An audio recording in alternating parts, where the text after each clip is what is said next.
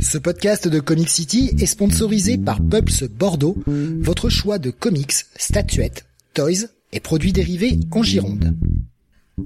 Ouvert du mardi au samedi de 11h à 19h et le lundi de 14h à 19h, toute l'équipe vous attend 56 rue du Loup ou sur la page Facebook du magasin.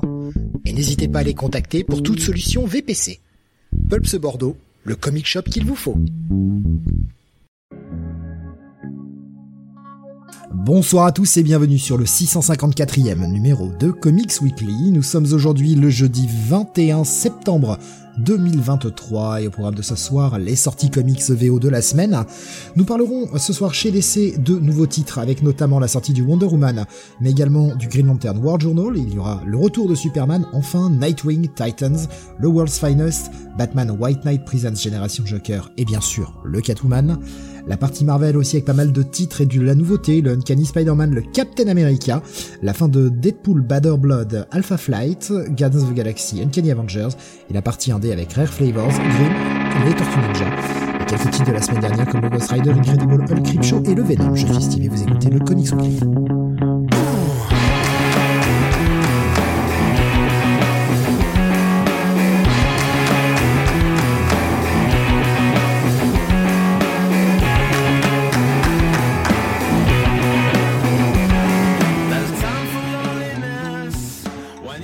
Moi ce soir pour vous parler des sorties de la semaine, Don Jonath. Salut à tous. Et Mister René Benny. Bonsoir à toutes et à tous. 21 reviews ce soir en comptant les 4 titres de la semaine dernière, donc semaine pas mal chargée quand même. Hein. Euh, et, euh, et puis voilà, des titres un petit peu partout. Peu moins d'indé en ce moment, plus difficile à avoir en ce moment l'indé. Mais, euh, mais ouais, du côté des Big Two, on a quand même pas mal de titres et pas mal de nouveautés. Euh, et c'est justement avec ça, parce que pas de WhatsApp ce soir, euh, on n'a rien fait. Voilà. On est des glandus, on fait rien. non, mais c'est surtout qu'on laisse la place aux reviews. Donc euh, ce soir, pas de WhatsApp, on démarre directement avec les reviews. Et puis une des reviews euh, attendues, Mister René Bunny, tu vas nous parler, pour commencer, de Captain America. Et oui, Captain America, donc relance du titre qui était annoncé depuis quelques mois par euh, GMS, donc euh. Michael Straczynski, hein, euh, pour ceux qui, euh, qui ne sauraient pas de qui il s'agit. Euh, ex Thor et Amazing Spider-Man, hein, entre autres, chez Marvel en tout cas. Et donc une relance assez attendue vu qu'on était assez déçus de voir Lanzig et Kelly partir aussi rapidement du titre du, titre Captain America qu'ils avaient lancé et qui était assez intéressant, enfin qui était plutôt plutôt bon. Euh, donc euh, on avait un petit peu de de crainte euh, con- con- concernant la relance en fait de Straczynski. Euh, alors au dessin, on a euh, c'est pas Steve McNiven, mais ça y fait penser, c'est du coup euh, Rezus 16, voilà, Rezus 16 au dessin avec une colorisation de Matt Hollingsworth. Effectivement, ça me fait un peu penser au, au dessin de de Steve McNiven quand il était sur Captain America avec Ed Brubaker. Euh, Là, c'est euh, là, c'est du Straczynski et euh, c'est du c'est du Rezus 16, je veux dire. On va déjà parler des dessins. Franchement, bah c'est c'est très beau quand même. Hein, on va pas se mentir. Il y a quand même de, de très belles pages. Alors, certains diront que c'est un style un peu statique euh, parfois. Euh, moi perso, j'aime bien. Je, je trouve que c'est euh, on a vraiment des, des pages assez spectaculaires dès les premières euh, dès les premières planches. Euh, donc euh, voilà, on rentre tout de suite dedans. Euh, personnellement, voilà, c'est euh, au niveau au niveau des, des, des dessins, euh, ce sera pratiquement, euh, enfin en tout cas c'est c'est peut-être ce qu'on a eu de mieux euh, dans les dans les reviews de ce soir, en ce qui me concerne. Euh, du point de vue du scénario, alors Straczynski euh, démarre sur les chapeaux de roue, euh, scène d'action hein, pour démarrer son run, euh, bah tant mieux, tant mieux. On avait peur d'un truc un peu ronflant. euh, euh, qui démarre euh, très lentement. Là, pas du tout. En fait, Captain America affronte une espèce de, mec dans un dans un énorme robot. Je pense que c'est un ennemi qui a totalement été créé pour l'occasion. Il me dit rien a priori. Donc voilà, grosse scène d'action pour replacer le personnage avec euh, avec des dialogues assez fun. Enfin, des dialogues. C'est toujours un dialogue euh, intérieur, on va dire, de, de, de Steve Rogers, hein, puisqu'il s'agit bien de Steve Rogers. Je l'ai pas précisé depuis le début, mais euh, c'est bien le Captain America euh, des origines dont il va s'agir sur cette série. et on va retrouver donc après cette scène d'ouverture, eh bien Steve Rogers justement qui va euh, rentrer dans l'immeuble en fait qu'il occupe actuellement. Et d'ailleurs euh, rappel à la continuité donc ça ça fait plaisir euh, on te rappelle que dans le Captain America Sentinel of Liberty numéro 8 il y avait eu des dégâts dans l'immeuble. Je crois que c'était l'arc avec Modoc hein, de mémoire je ne sais plus. Oui et puis c'était même dans, dans je crois que c'était enfin dites-moi si je me gourre hein, mais c'était avec Suko Collie, Kelly et Jackson Lansing que il a emménagé dans cet immeuble qui était l'immeuble de sa mère. Donc il a gardé ça. En plus, il a récupéré le trou qui a été fait dedans c'est bien. Il est pas arrivé en mode euh, je vire tout et j'écris mon truc. Je me base sur ce qui a été fait avant. Super bien ça. Ouais. Donc ça fait plaisir et effectivement euh, Steve essaye de, enfin galère pas mal avec les assureurs etc pour gérer le problème du trou dans son mur.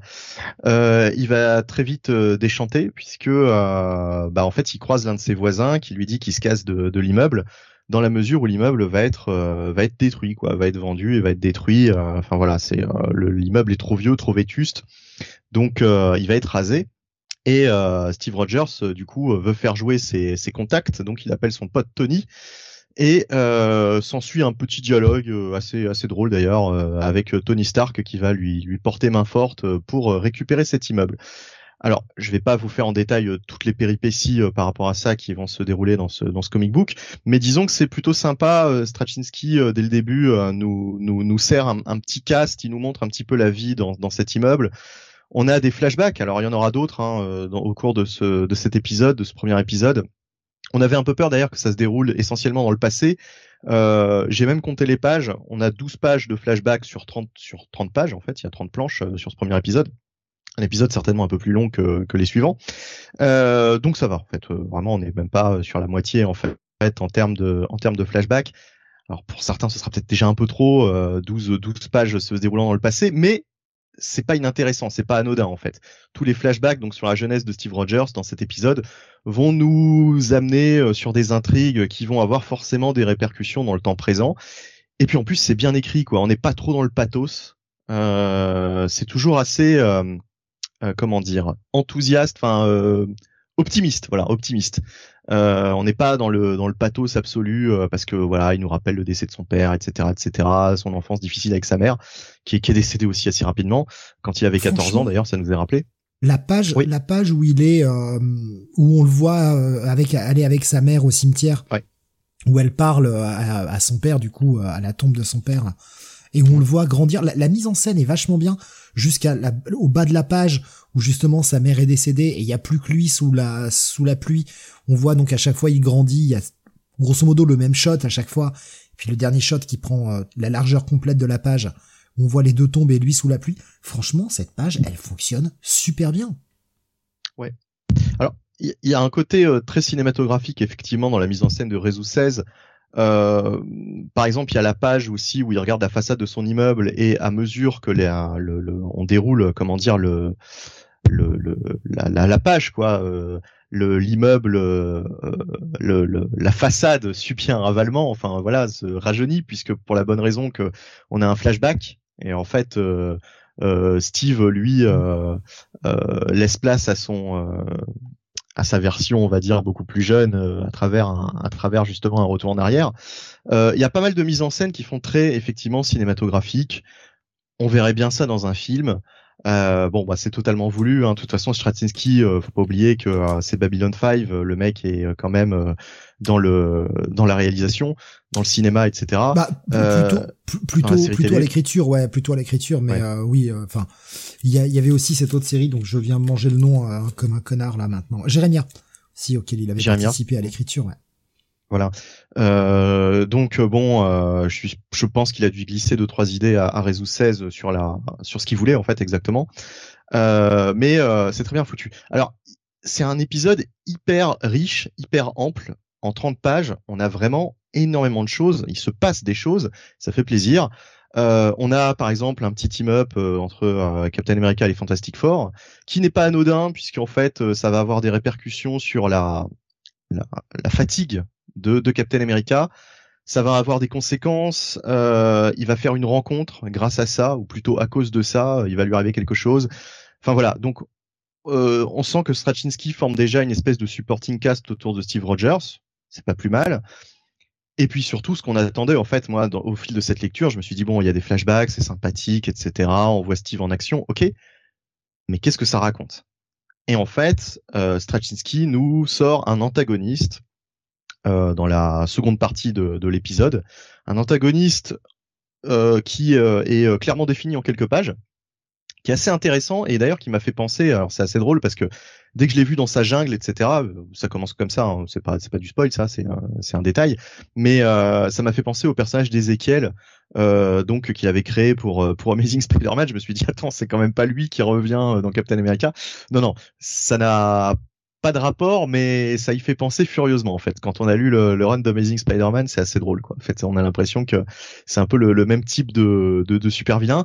Euh, donc voilà, bon, euh, je vais pas vous dire, euh, je vais pas vous donner plus de détails en fait sur ce sur super vilain, mais en tout cas, son plan est clairement énoncé, machin, etc. Enfin, il y a plein de plein de plein de plein de choses qui nous sont qui nous sont révélées. C'est assez bien mis en scène, c'est assez intrigant. Euh, voilà. Euh, on sent que euh, c'est pas. Un... Il y a un truc oui. qui est quand même très malin pour le, le plan de l'ennemi que, que l'on découvre. Mmh. C'est que le moment où l'ennemi se découvre et qu'on nous donne un peu à manger sur qui c'est, etc. Ouais. Si vous regardez bien la page, ça nous explique que ça s'est passé il y a deux ans. Ce qui explique que euh, quand et on comprend, ça va être l'antagoniste en tout cas du début, peut-être même de l'entièreté du run, mais en tout cas au moins ouais. au début, ça explique que euh, bah, cet ennemi qui débarque un peu de nulle part, quand il va forcément rencontrer Cap, il aura tout un tas de choses autour de lui. Il aura eu le temps de construire cette espèce d'empire. Oui. Parce que ça s'est passé que... il y a deux ans. Ça, c'est voilà. très malin. C'est très bien vu. Ça sortira pas de n'importe où. Puis en plus, il a enquêté sur Cap, justement. Ça, on le sait. Euh, voilà. C'est euh, sur Steve Rogers. Euh, donc il a du biscuit. Et puis euh, et puis en plus cet ennemi euh, par exemple il y a une référence à, à l'AIM et là encore JMS a fait le boulot puisque le statu quo avec euh, je sais plus comment il s'appelle d'Acosta là, j'ai oublié son, son nom. Sunspot. Sunspot, voilà, exactement qui a racheté euh, dans le dans le dans le, le run de, de, de Hickman. Ça c'était au début de, euh, je crois que c'était au début de, de Oxbox, euh, enfin de l'ère Krakoa, qui a racheté l'AIM. bah enfin voilà, ça ça, ça s'est adressé, donc c'est bien parce que on est on sent qu'on est dans cet univers Marvel qui est cohérent quoi. Enfin voilà, qui ça parle de, de ce qui s'est passé dans d'autres titres. Euh, dans d'autres franchises. Donc c'est euh, c'est le, le taf est fait quoi de ce côté-là. Euh, que dire de plus? Bah voilà, oui, c'est un épisode assez euh, assez ample, assez riche. Euh, là, on termine sur un cliff qui se déroule dans le passé, mais on sent que bah ça aura forcément de l'importance un cliff assez surprenant. Alors je dirais pas hyper efficace non plus parce que bah ça se déroule dans le passé, donc c'est pas forcément c'est moins efficace qu'un qu'un cliff qui se déroulerait dans le présent. Forcément, on sait que ça aura moins de répercussions, mais bien que, euh, enfin voilà, moi je trouve que c'était plutôt bien amené. Je m'attendais pas à ça au fait pour la fin. Euh, donc euh, ouais, enfin franchement un épisode, euh, un bon épisode 1 quoi. Ça fait plaisir. C'est-à-dire qu'il y a tous les il y a tous les marqueurs, on a tous les ingrédients pour euh, pour être hypé et euh, pour avoir envie d'aller voir la suite. Et, euh, je pense qu'il manque rien quoi en fait. On a euh, un antagoniste qui a l'air balèze, on a un Captain America euh, en Steve Rogers, enfin qui évolue à la fois en Steve Rogers et en Captain America. On a du supporting cast, on a divers enjeux, divers intrigues et sous-intrigues qui sont mis en place. Bah franchement voilà quoi, il y a, y a, tout ce qu'il faut, tous les ingrédients. Et puis il y a un petit peu du, du, du passé de, de, Cap, bah comme dans toute bonne histoire de Captain America, on revient un peu aux années 40. Bon, voilà, c'est un peu un passage obligé, j'ai envie de dire. Hein, euh, le, les années, on se refait pas. Euh, même moi, les années 30 plutôt. Même. Oui, les années 30, ouais, en l'occurrence, oui, puisque c'est vrai que les années 40, c'est plus euh, quand il est devenu euh, déjà Captain America. Donc euh, voilà. Mais en tout cas, en tout cas, voilà, c'est, je trouve que ça fait admirablement le job pour un pour un premier numéro. Donc je vais vous laisser la parole. Vas-y, Jonathan, je t'en prie. Oui, euh, alors je suis peut-être moins convaincu que Bunny. Euh, je pense que j'ai plus apprécié la le numéro 1 de, de Kelly Landing, euh, honnêtement, et euh, notamment bah, le rôle euh, bah, que euh, que jouait que jouait Bucky. On sentait on sentait dès le premier épisode que que Bucky aurait un rôle à jouer là-dedans. Et c'est vrai que sur ce numéro 1, on sent que Straczynski euh, c'est pas une critique de ma part, hein, mais c'est une réalité. On sent qu'il veut s'intéresser à Captain America et simplement euh, Captain America. Voilà. Donc c'est, euh, il y aura pas, euh, je pense pas qu'il y aura voilà de d'autres de featuring vraiment prononcé de euh, d'autres membres du du cast Marvel.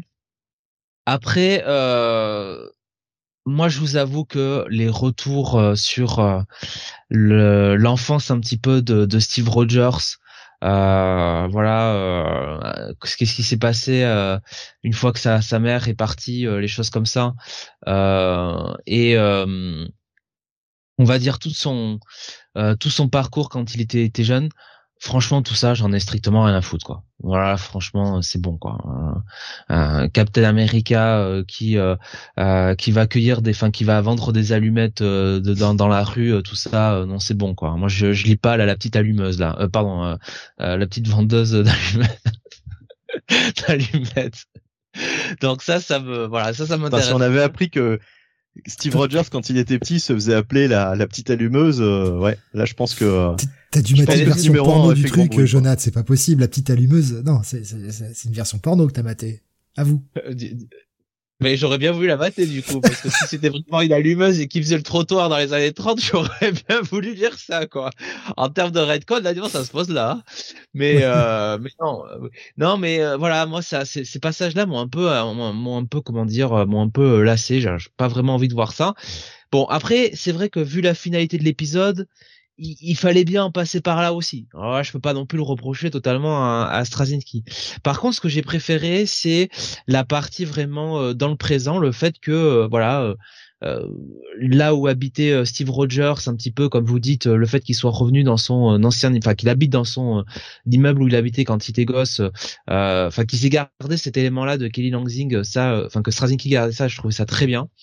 Euh, le fait qu'on ancre vraiment euh, Steve Rogers, euh, l'homme dans dans la vie la vie la vie citoyenne dans la dans la vie de quartier je trouve ça voilà je trouve ça toujours toujours toujours pertinent quand on connaît le le, le, personnage et son humilité. Et puis effectivement ce nouvel antagoniste c'est ouais c'est c'est plutôt c'est plutôt pas mal. C'est plutôt une bonne idée euh, il a alors euh, bon évidemment hein, Straczynski nous a pas tout révélé, mais euh, le, le concept le concept a l'air a l'air pas mal du tout. et bah écoute voilà je je sais pas trop quoi dire sinon mais c'était en tout cas c'était une lecture riche voilà il y, avait de quoi se mettre sous la dent pour un premier numéro. Mais par rapport à ce que tu disais sur antagoniste, moi ce que j'ai apprécié justement, c'est que pour une fois, ça cherche pas à réinventer la poudre. Tu vois, c'est c'est c'est pas un truc où on te dit euh, voilà c'est l'antagoniste qui a manipulé tout le monde depuis des siècles etc c'était un petit peu le, le truc qui, que je trouvais casse-gueule avec euh... et Kelly. J'avais bien aimé. Ouais. Bah oui et non. euh, j'ai envie de hein. dire oui et non du coup non, mais enfin, euh, c'est pas c'est pas la même ça a pas la même proportion. Quoi. Effectivement, on n'est pas sur un truc qui a, dirigé le 20e siècle depuis le départ. Voilà, voilà. Que personne le Il y a un peu de manipulation. C'est un peu moins c'est un peu moins pompeux, disons un peu moins larger, than life, comme on dit dans la dans la menace. Et surtout, ce qui est, ce qui, enfin, c'est ce qui a un peu perdu euh, euh Landig et Kelly, c'est que bon bah là, les pauvres, ils sont pas, ils sont pas responsables.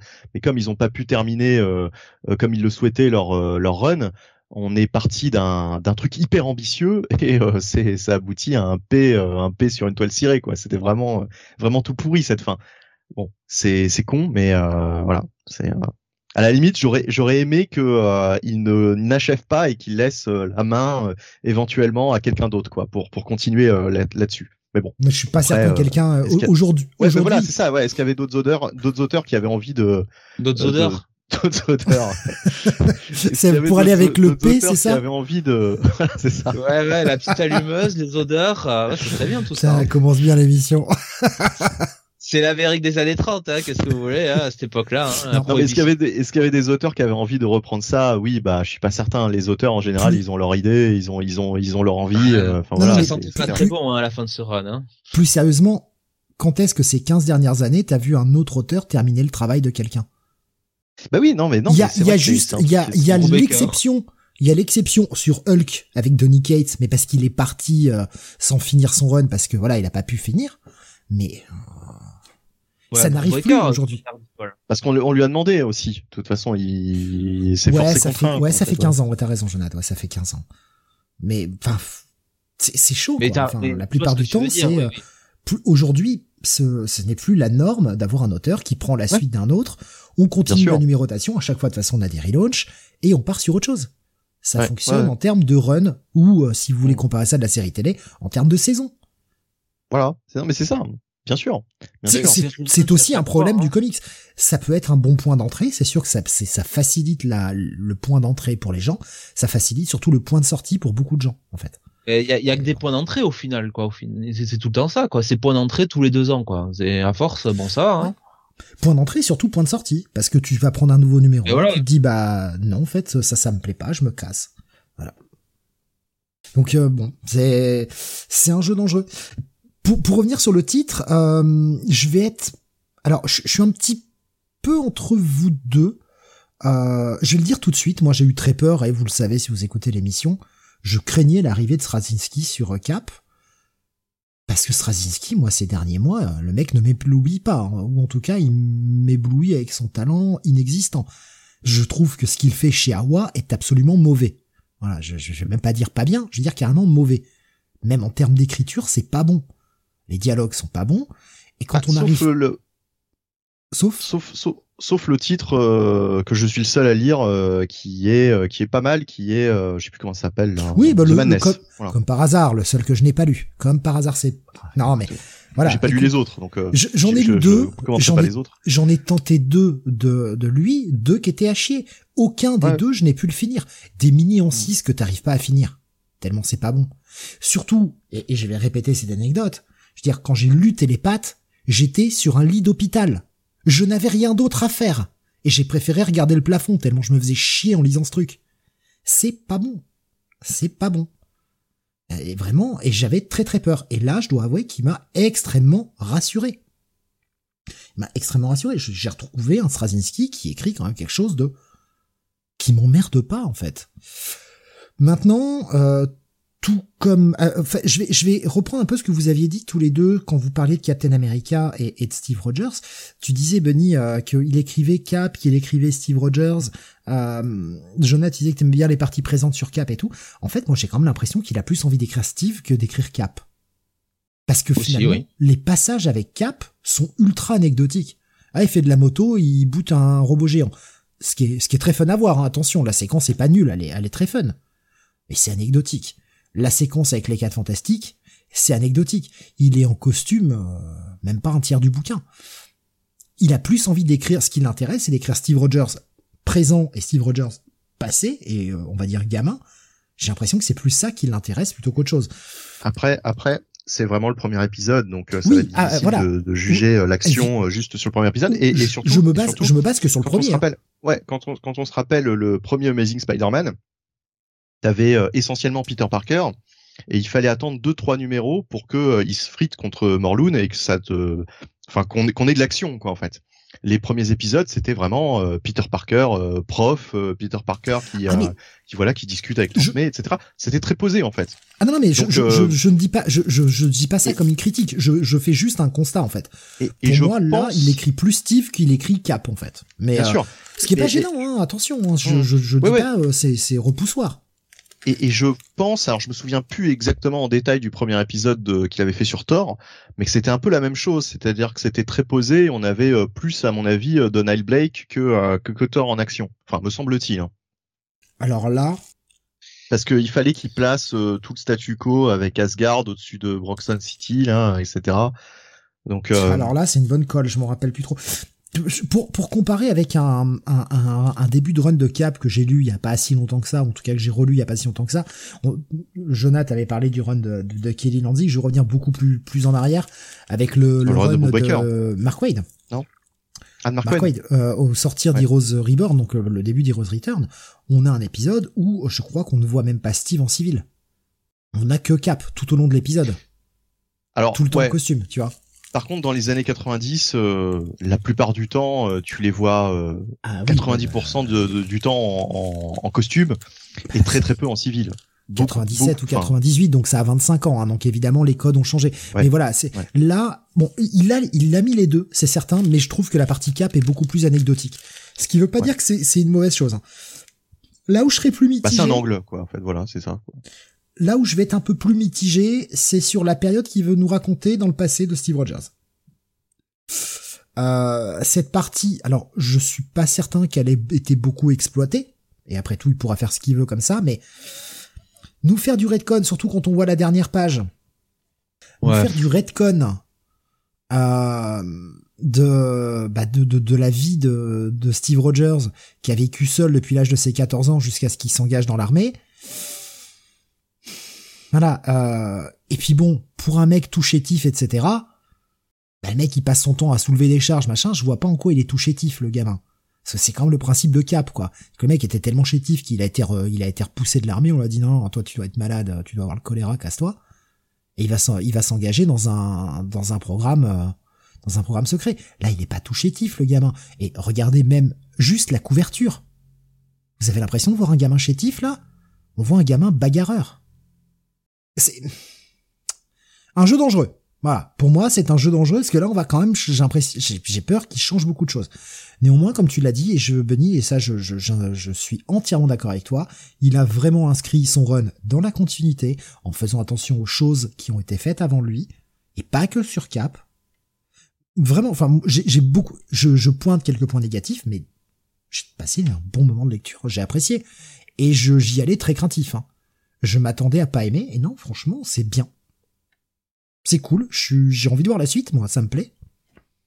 Il y a quelques points, euh, genre, ah, attention, hmm, je, tu vois, je me sens un peu, dit, oulala. Certains deux, deux, trois trucs où je me dis, oulala, attention, ça peut vite se casser la gueule, mais, mais c'est, c'est que dalle comparé au reste. Puis visuellement, ça tient la route. Euh, non, non, non. Très bien. Non, franchement, bon titre. En tout cas, pour ce premier numéro, bon numéro 1. Ça fait vraiment le job. Ouais, ouais, ouais. Après, comme tu dis, euh, on a eu la, douche froide avec euh, Incredible Hulk. Euh, donc bon. On parlera du 4 tout à l'heure, justement. J'ai pas lu de toute façon. Mais mais ouais, ouais, ouais. en tout cas, pour l'instant, bah, pour l'instant, c'est très bien. Alors est-ce que ce serait pas Attends, je regarde, je sais, je sais plus la force. Euh... Ouais, c'est, c'est peut-être mon coup de cœur de la semaine en finale. Hein. Euh, on commence direct, euh, direct par ça, ouais, je pense. Ouais, on commence par des gros titres. De toute façon, on commençait soit par Cap, soit par par Wonder Woman. Vu les avis qui ressortaient un peu, je me suis dit on va commencer par un gros bang et puis Wonder Woman on fera juste après. Ouais, ouais. ouais. Euh, bah, on, on, va donner les notes, sauf si vous voulez rajouter quelque chose, peut-être. Vous avez quelque chose à rajouter sur le titre, allez-y. Non, je pense qu'on a fait le tour. je t'ai, je t'ai entendu, Jonathan. Qu'est-ce qu'il a dit? Il a dit, c'est non. Ah, le petit. Ah oui, euh, d'accord, oui. J'ai entendu C et puis. Euh, c'est bon. J'ai dit c'est bon. Ah, moi j'ai entendu c'est non. Je me suis dit, il nous fait un petit, un petit Julien Lepers. Mais non. ah non. J'entends des voix, moi, comme Jeanne d'Arc. Euh, allez, petit bail pour ma part. Bah, bon bail même. Bah moi, ce sera mon, ouais, mon, coup de cœur de la semaine, un bon gros bail, du coup. Ok. Et, et Jonathan, j'ai pas bien compris, excuse-moi. Un bail, un bail pour moi. Un bail aussi. C'est non. Euh, c'est non. Aurel me disait sur YouTube, les rhinos à répétition, ça vient pas avec la tendance de vendre euh, sur le nom de l'auteur plutôt que sur le contenu du bouquin. Aussi, ouais. Si. Aussi, bien sûr. Aussi, mais comme on est dans cette vibe, c'est ce qu'on disait tout à l'heure, comme on est dans cette vibe où euh, chaque auteur a envie de raconter son truc et ne pas essayer de s'inscrire dans ce qui est venu avant, euh, en se disant bah je vais finir l'intrigue que l'autre a laissé en suspens et puis partir sur mes trucs. Il y a un peu de ça aussi, quoi. D'ailleurs, les rares fois où il n'y a pas de relaunch, c'est quand c'est des auteurs euh, qui n'ont pas encore le vent en poupe, quoi. Et qui, qui, prennent la suite comme ça et, et voilà quoi, ils insistent pas dessus. Mais dès que tu as un numéro 1, tu peux être à peu près sûr que c'est un nom euh, qui parle au, qui parle au lecteur. Exemple, euh, voilà, euh, Torun Grunbeck, bon alors c'est un peu différent, elle avait pris la, suite de Donny Cates, mais euh, je veux dire, ils avaient pas, elle a terminé le run. Comme, comme pour Hulk, voilà. Ouais, voilà, c'est ça. Et en plus, elle avait la légitimité d'avoir travaillé sur l'univers, l'univers asgardien, puisqu'elle avait écrit les trucs sur Valkyrie, donc. C'est sûr, c'est sûr, c'est sûr. Mais euh, j'ai pas d'exemple qui me viennent en tête, mais je suis certain qu'on pourra en trouver euh, de, de, de, titres qui sont pas forcément relaunchés parce que justement euh, l'équipe artistique dessus est pas euh, est pas de premier plan, quoi, on va dire. Franchement, là, sur ces dix dernières années, c'est rare quand même. Bah c'est rare parce que de toute façon, en général, les titres qui sont pas de premier plan, ils sont. On a eu le cas, si. Tiens, j'ai au bout de. J'ai l'exemple. épisodes, donc. J'ai l'exemple. Thanos. Ah. Thanos, les deux premiers arcs par Jeff Lemire, le dernier par Donny Cates. Voilà, par exemple. Ouais. Ouais, par exemple. Sans, sans, euh, sans relaunch. C'est vrai qu'ils ont pas relaunché. Ils auraient même peut-être dû, pour le coup, pour marquer le coup, pour faire des, des espèces de mini, au fait, finalement. Euh, voilà. Mais bon, ouais. C'est le seul qui me vient. J'arrive pas à en trouver d'autres. c'est un peu moins le cas chez DC, quand même, j'ai l'impression. Chez DC, les auteurs, euh, on a l'exemple avec Action Comics, par exemple, quand Bendis est parti, on a Philip Kennedy Johnson qui a pris la suite, ils ont pas relaunché. Chez Marvel, c'est quasi systématique quand même. Et durant toute la période des New 52, ils avaient pas relaunché puisqu'ils attendaient d'arriver euh, pour chaque série, c'était un peu con, au numéro 52, hein, avant de, de tout de tout remettre à zéro. Euh, donc de toute façon, il y a eu des il y a eu des changements en cours de route euh, sans repasser au, par la case numéro 1 quoi. Mais bon. Mais justement, DC, on va y passer dès maintenant. Jonath, chose promise, chose due. Il a été lire. Et chose promise, il a été le seul. le Catwoman numéro 50 crossover. 57. Euh, j'ai dit quoi? 50, me Ah bah la merde, ouais, 57. c'est ce que j'ai entendu. Non, non, mais c'est peut-être moi, oui, 57, ouais, oui, j'ai dû, j'ai dû foirer, effectivement. Le 57, euh, crossover Gotham War, troisième partie. Alors, si vous vous souvenez bien, la semaine dernière, j'avais un peu ri jaune quand Steve m'avait euh, donné euh, le Green Lantern à reviewer. Et euh, là, j'étais quand même très rassuré, très content de voir que sur le conducteur, c'était moi qui faisais la review du Catwoman. Bah, ça aurait euh, été difficile que ce soit nous. Hein. On sait jamais. Et le Catwoman mérite, mérite que je le review. je vous avais promis, j'allais le lire. Catwoman numéro 57, Gotham War Part 3. On est vraiment sur la suite hein, de ce fabuleux crossover. Tini Howard est au scénario. Euh, Nicoléon au dessin, Veronica Gandini à la colorisation. Et donc, on démarre directement sur euh, bah, la fin de, du euh, Batman, donc de la semaine dernière, et Vandal Savage qui bah, qui se pointe à la Batcave tranquille et qui dit à Batman, bah écoute, si t'as envie de rester, il va falloir me payer un loyer parce que tout ça, ça m'appartient. Voilà. Euh, évidemment, Bruce Wayne, euh, toujours aussi patient, euh, euh, essaye de mettre une patate à Vandal dès le début de l'épisode. Que le mec vient juste discuter. et, et en gros, bah, lui dit juste, voilà, écoute, j'ai juste à passer des, des, coups de téléphone aux bonnes personnes. Voilà. Et voilà, et j'ai pu, j'ai pu acheter ta baraque. Alors évidemment, euh, euh, Batman, euh, eh bien, forcément prend prend la mouche et surtout va va se comment dire se lamenter sur la tombe de ses parents. il dit que voilà, il a perdu, il a perdu son manoir. il a laissé le manoir être pris par quelqu'un d'autre. voilà. Euh, mais il ne va pas perdre et perdre qui évidemment euh, ses soldats, euh, ses gamins, hein, ses, ses, coéquipiers de la Bat Family. Il pense qu'ils peuvent être sauvés encore. Et puis pendant ce temps, on a Catwoman. Alors elle, quand même, Catwoman, depuis qu'elle est sortie de prison, elle a eu un, un step-up hein, en termes de technologie puisqu'elle arrive à espionner Batman. Hein. Elle a tout, là, caméra, elle le met sur sur écoute téléphonique. Enfin, voilà, elle arrive à suivre tout ça. Et par contre, elle a un plan à mettre en place. Donc, euh, elle fait un gros speech devant euh, tous les membres de son gang où elle rallie un peu tout le monde à sa cause. Je vous cache pas que si j'étais un membre de son gang, vu la teneur des discours, j'aurais sévèrement roulé des yeux. Mais enfin bon. Euh, et puis apparaît quand même Redwood. Redwood qui est donc là, il va voir Catwoman et elle lui dit quelles vont être ses assignations pour euh, la mission du soir. Pendant ce temps, Batman, me demandez pas pourquoi, il va, euh, euh, comment dire, il va enquêter du côté du repère du Riddler qu'il a plus ou moins attiré pour lui donner des indications sur le plan de Catwoman. Alors, d'où ça sort, je ne sais pas. Hein, faut voilà, faut faut faut peut-être lier ça à l'amitié que nous a introduit Tom King entre Catwoman et euh, et le Riddler. Bah, on avait vu le Riddler dans le dans le premier numéro qui espionnait tout ça. Je ne sais pas par quel ah moyen il espionnait tout ça. Il avait dit hum, hum, ça promet d'être très intéressant tout ça. Enfin, comment le Riddler peut être courant de ce que va faire Catwoman le soir même, là, je t'avouerai que bon, c'est quand même à moins qu'il ait des, bah, des on, voyait qu'il avait des, il avait des caméras, il avait des caméras dans la salle de réunion. C'est là qu'il avait assisté justement au décharnement ah, Parce que j'imagine qu'elle a fait le, le, enfin, il a sûrement dû mettre sous écoute tout le reste, quoi. Enfin, je, je, je, j'imagine ça, j'en sais rien. Je, j'ai pas lu le truc, mais par rapport à ce que j'ai lu, ça me paraît. Euh, il aurait pas pu racheter le manoir Vaughn euh, plutôt que faire tout ça là Parce qu'il a de l'argent. Donc, euh... bah vu là euh, le repère qu'il a, il doit plus avoir grand chose. Hein, je te le dis tout de suite. Il n'a plus qu'un pauvre fauteuil pourri. Euh, voilà. Et donc on va sur ce fameux plan, donc Catwoman qui qui va aller voir un ballet euh, voilà.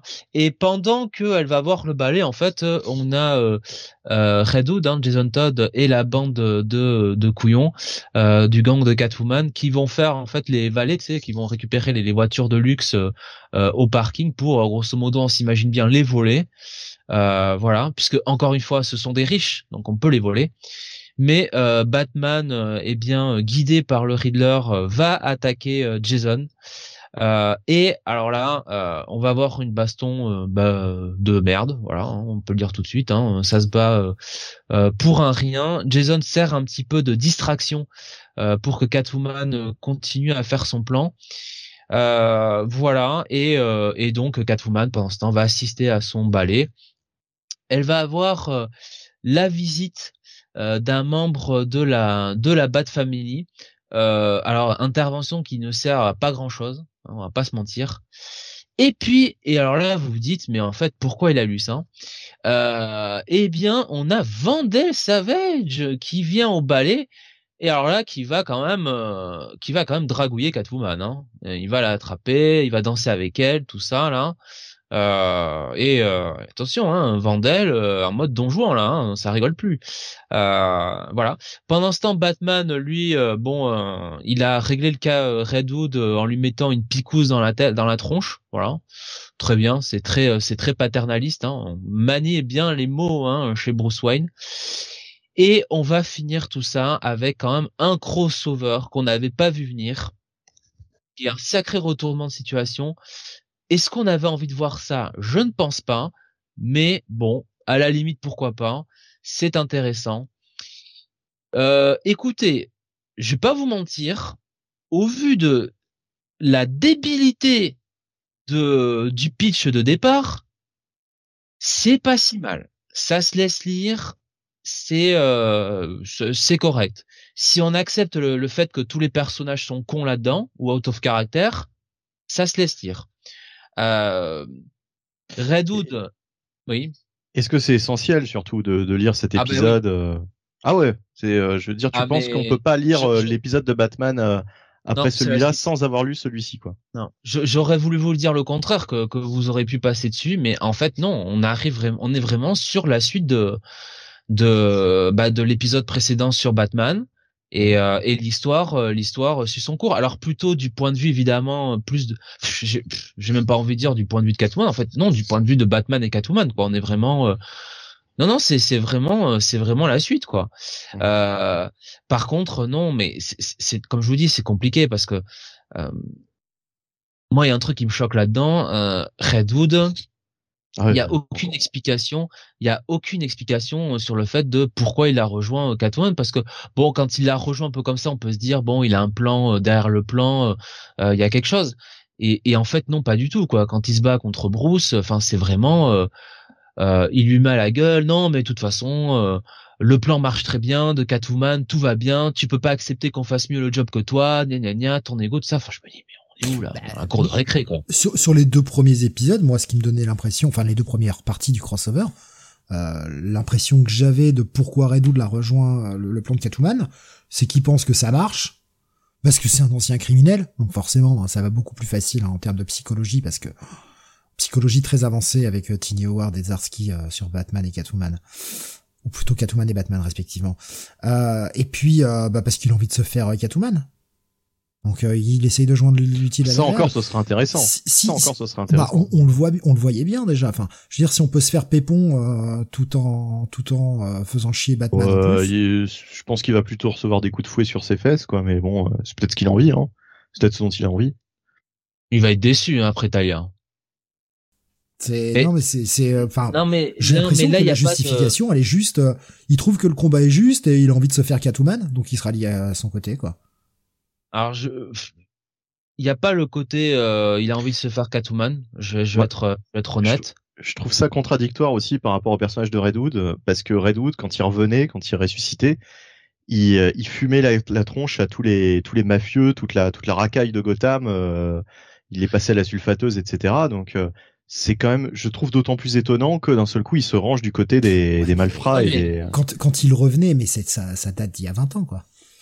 Non, mais même. Euh, D'accord, mais, depuis, depuis, ah, depuis, c'est son statu quo. Tu vois, c'est. Ce que, ce que je veux dire, c'est qu'il n'y a pas plus d'explications et il n'y a pas plus de comment dire de euh, c'est vraiment bas du front c'est juste euh, ah bah tiens le plan de Catwoman marche donc euh, je m'associe à elle quoi mmh. voilà et il y a même pas bon à la limite toi il y aurait peut-être le côté bon voilà le le fils toujours en colère vis-à-vis de Batman il y a, y a même pas il y a y a même pas ça et effectivement c'est bon c'est assez c'est c'est assez c'est assez bas du front mais c'est tout autant bas du front que Batwoman militaire de, de formation qui qui trouve euh, que c'était une bonne idée, quoi. Voilà. Il faut. Euh, le scénario exige que des membres de la Bat Family euh, soient euh, contre contre Batman, soient d'accord avec Batwoman pour que qu'avec Catwoman pour que Batman soit isolé.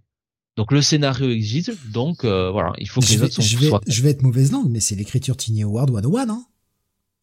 Je peux, enfin, y a rien qui me choque, quoi. C'est l'écriture de Tiny Howard. Là, il y a pas, pas écrire. Là, il y a pas. Non, mais là, clairement, euh, bon, euh, sur le personnage de de, de Redwood, il y a aucune, il y a aucune nuance. Le personnage de Bruce, eh ben, il est un peu, euh, voilà, il y a aucune, il y a aucune réflexion. Ils font tête baissée en permanence. Et puis le plus choquant en fait, parce que j'ai gardé personnage à la Tiny Howard. Et le plus choquant en fait, et, et j'ai et j'ai quand même gardé le meilleur pour la fin, c'est quand même Vandal Savage quoi. Parce que encore une fois, Vandal Savage, je vous l'ai dit la dernière fois, la semaine dernière, il a un rôle euh, impactant, important euh, dans le run de de de sur Detective Comics. Et là encore plus avec ce que j'ai lu aujourd'hui, moi je sais pas comment replacer ça. Je sais pas comment replacer, si vous voulez, la l'apparition de comment expliquer en fait l'apparition de Vandal Savage dans le run de Ramvé et après faire euh, cette espèce de grand écart de euh, Vandal Savage qui rachète le, le Wayne Manor quoi et qui vient fourrer son pif euh, dans tout ce crossover quoi. Donc c'est quand même c'est quand même très bizarre quoi. Euh, bon, alors j'ai pas j'ai pas épilogué non plus hein, voilà, hein, ça, reste ça reste comme comme le, le ce crossover hein, pas terrible. Les dessins sont franchement bof quoi. Voilà, donc pff, écoutez petite ouais check it moins, pas beaucoup plus. Euh, voilà. Et, euh, et à l'image du crossover, hein, donc. Euh... Sur euh, YouTube, il y avait Aurel Tom qui disait mes yeux sont secs pour ce milliardaire qui perd son manoir. Et euh, sur Discord, Nico Chris faisait ça se lit sans être incroyable. Pour le cliff surtout, et encore, pour répondre à la question que tu oui, alors... est-ce qu'il faut, est-ce qu'il faut impérativement le lire? Le cliff, bon, pour le coup, le cliff est et, euh, intéressant et bien trouvé et relance bien le le le, le scénario du, du scénario du crossover. Mais encore une fois, si euh, tu, tu lis euh, un crossover simplement pour les cliffs, c'est un peu c'est un peu léger quoi comme on, on lit pas des trucs pour le dire à la dernière page quoi, c'est ça que je veux dire.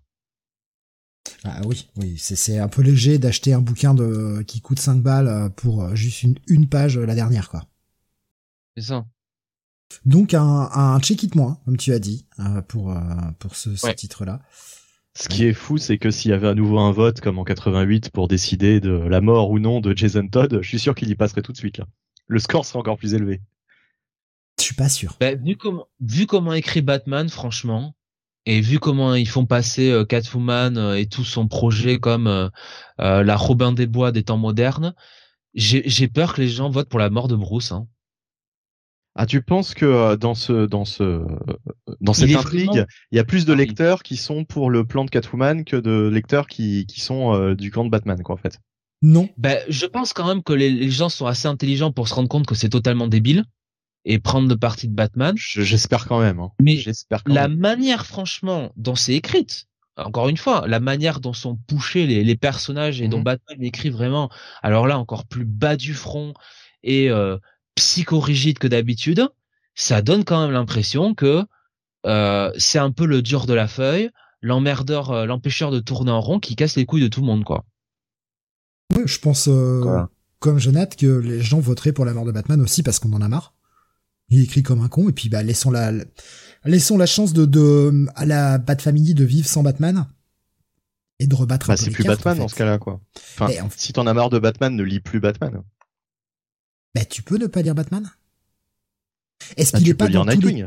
Est-ce qu'il est pas dans tous les titres quoi?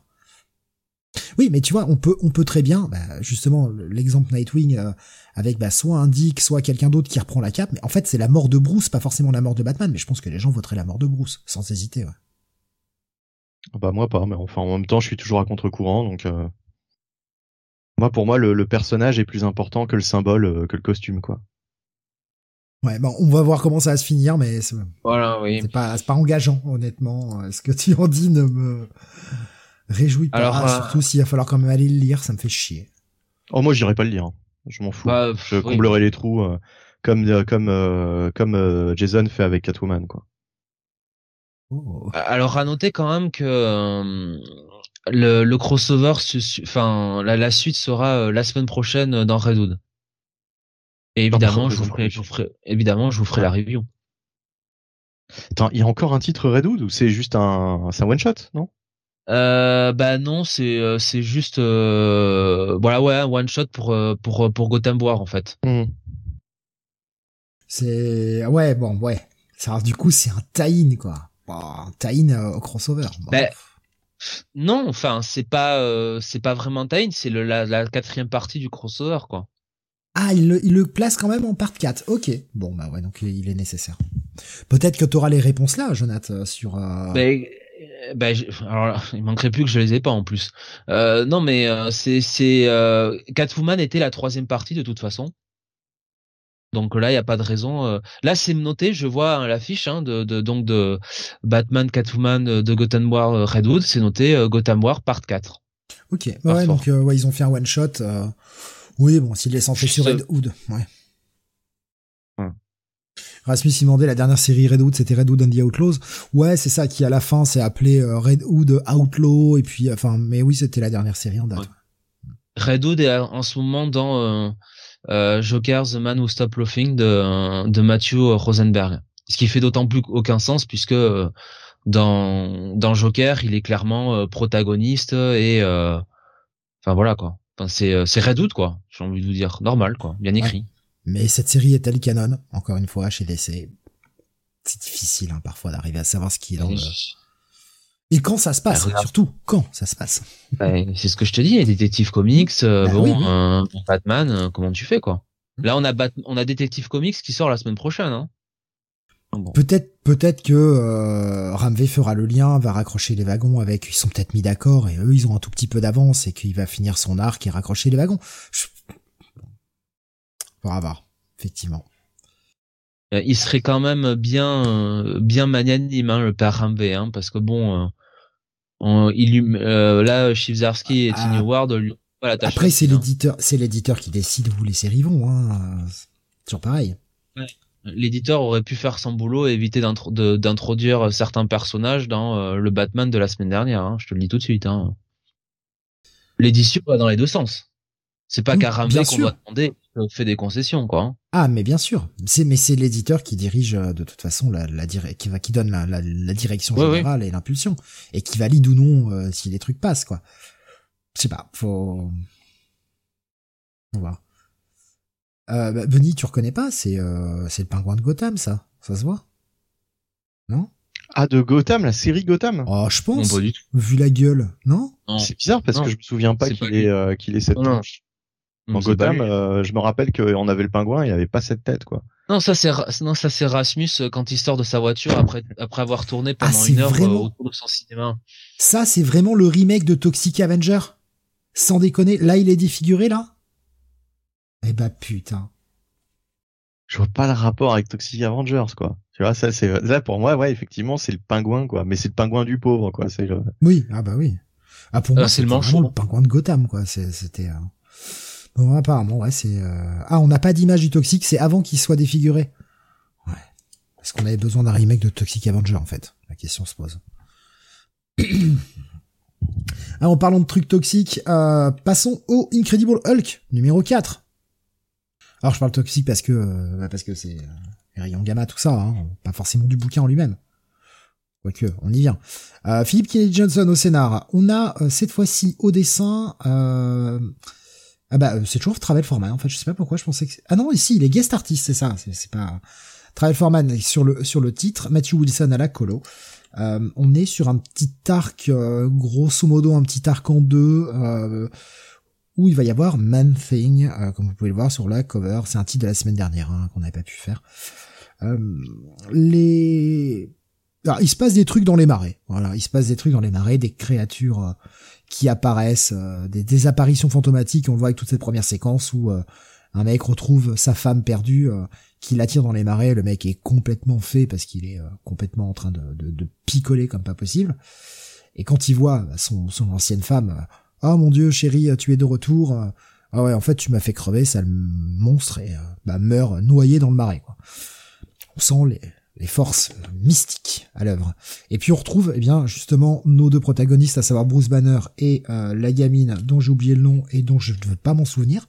Parce que je voudrais que ce personnage disparaisse, donc il y a un peu de chance. Bah, si je- Oh, c'est sûrement ça, mais euh, si on finit par oublier tout son nom, elle va peut-être disparaître de l'existence. Qui, euh, bah, comme d'habitude, fait son caca nerveux. Ah, moi je veux être avec Hulk, je veux pas être avec toi, Banner, parce que toi t'es nul. Tu pues du cul en plus. Écrite avec le cul, Elle est comme un peu comme euh, un peu comme Saraya. Hein. Mais elle est écrite avec le cul. Ce perso pue la merde. C'est pas possible. Ce perso ne sert à rien. Euh, On a déjà tout vu du Charlie. perso. C'est Charlie, Steve. C'est Ah. Charlie. Ça change beaucoup, hein, je sais. Le coq. Mais enfin vraiment, mais que ce perso disparaisse, il n'apporte rien à la série. Rien. Si ce n'est la ralentir. Quel perso de merde, sérieux quoi. Et euh, on va voir toute cette séquence où c'est plutôt cool. Alors après, faut aimer le style de Travel Foreman, bien sûr, mais euh, il y a ce dialogue de, Bruce qui est plutôt bien où euh, le mec euh, essaye de l'envoyer chier quoi, en disant écoute gamine, tu me sers à rien en fait. Ouais voilà, tu voulais faire ton truc, tu voulais te barrer de chez toi, ton père était violent, c'est bon. Je t'ai emmené loin, tu t'es échappé de lui, je t'ai emmené loin. Maintenant, va vivre ta vie, quoi. Allez, casse-toi. Et c'est pas en restant à côté de Hulk. Non, euh, le gamin n'irradie pas et non, tu obtiendras pas les pouvoirs de Hulk. Donc, barre-toi. Mais, euh, bah, les rechercher, évidemment. Euh, Bruce va en profiter d'être dans un fast-food pour lui payer à bouffer et se barrer. Mais euh, il va surtout aller voir, eh bien, Man-Thing, puisque ils sont à la recherche de, de cet Eldust. En fait, ils savent que l'Eldust s'est réveillé, ce qui est la menace hein, de tout le run et euh, Man-Thing va l'absorber pour avoir une véritable discussion complète avec son alter ego au centre du Nexus. Et on commence à comprendre plus ou moins que la puissance euh, du, du Eldust est euh, peut-être bien au-dessus de ce qu'on pourrait imaginer. Pendant que la gamine, qui sert à rien comme d'habitude, va foutre la merde et va, va être là en train de, de se faire attaquer, va falloir encore la sauver. C'est pas très bien quand même, franchement. Qu'est-ce que t'en as pensé, Jonathan, de ce quatrième? Je veux pas être méchant, mais euh, c'est vide. Il n'y a pas, il y a pas grand chose à se mettre sous la dent. Euh, tout, euh, tout ce qui était intéressant, euh, toute cette société un petit peu secrète, ce culte ben, qui remonte à, l'Antiquité, bah on le voit plus. Voilà, hein, cette cette organisation, on ne la voit plus. On est juste sur du du un road trip, voilà, un road movie où il y a pas grand chose qui se passe. Euh, on euh, voilà, on, on, on se marche un peu sur les pieds. On nous introduit voilà une nouvelle menace. Bon, très bien, le, le monstre, le monstre du week, le monstre de, de l'épisode. Mais oui, franchement, ça marche pas. Et puis ce, cette, cette relation entre Banner, qui en plus je trouve est vachement patient avec la gamine, hein, parce qu'il dit bah gueule, écoute, c'est pas c'est pas bon pour toi quoi de rester euh, auprès de Hulk, mais bon, je veux bien que tu viennes avec toi, avec moi, tout ça. Enfin, et l'autre qui qui tu sais qui, qui l'engueule, qui lui qui le traite comme du, du de- comme de la grosse merde. Enfin, Ah non mais avec moi, avec moi là, quand ils sont à l'arrière du pick-up là, parce qu'ils ont fait du stop, pendant le trajet, je lui mets un pain, je la dégage du pick-up et elle va, crever, quoi. je m'en serais débarrassé rapide, hein. Non mais franchement, c'est vraiment des dialogues qui sont euh, qui sont inutiles quoi, qui servent strictement à rien, qui ralentissent qui ralentissent le récit. Et, euh, et plutôt que de perdre euh, ces moments-là où ou enfin de donner de la place à la à la Charlène, euh, bah, ça aurait été mieux de développer un peu les antagonistes quoi. Enfin je sais pas cette société secrète quoi qu'on voit un peu ce qui se passe de leur côté qu'on voit un peu bon bah peut-être les, certains agents essayer de rechercher Hulk. Non franchement c'est le vide. Et toi tu disais que bon les, dessins de Travel Foreman étaient pas mal euh, moi j'aime bien ce qu'il fait. euh, j'aime bien ce qu'il fait donc je suis assez sensible à son style mais, bah, oui c'est pas oh, j'ai vu du meilleur Foreman hein. attention par contre pour les monstres et notamment quand on voit la dernière page, etc. Pour les monstres, tout ça, il est toujours cool. Il a toujours ce style ben, le, le, euh, moment où Hulk déchire euh, le, le Man Thing, c'est plutôt cool, pareil. Et s'il veut, s'il veut écrire, s'il veut dessiner des monstres, il a calé chez Zinscope, voilà, il va faire euh, du Van Helsing comme ça, ce sera très bien. Euh, mais bon, là, franchement, quand il doit dessiner le diner, l'espèce de diner qu'il y avait, il y avait rien, quoi. Dans, dans le diner, quoi. Il y avait juste euh, un porte-clés, deux tables. Et, euh, et quand le mec dit ah bah tiens euh, il t'a il t'a allé te chercher un burger mais je sais pas mais le burger où? Ça vend des ça vend des burgers là-dedans dans ce truc là quoi?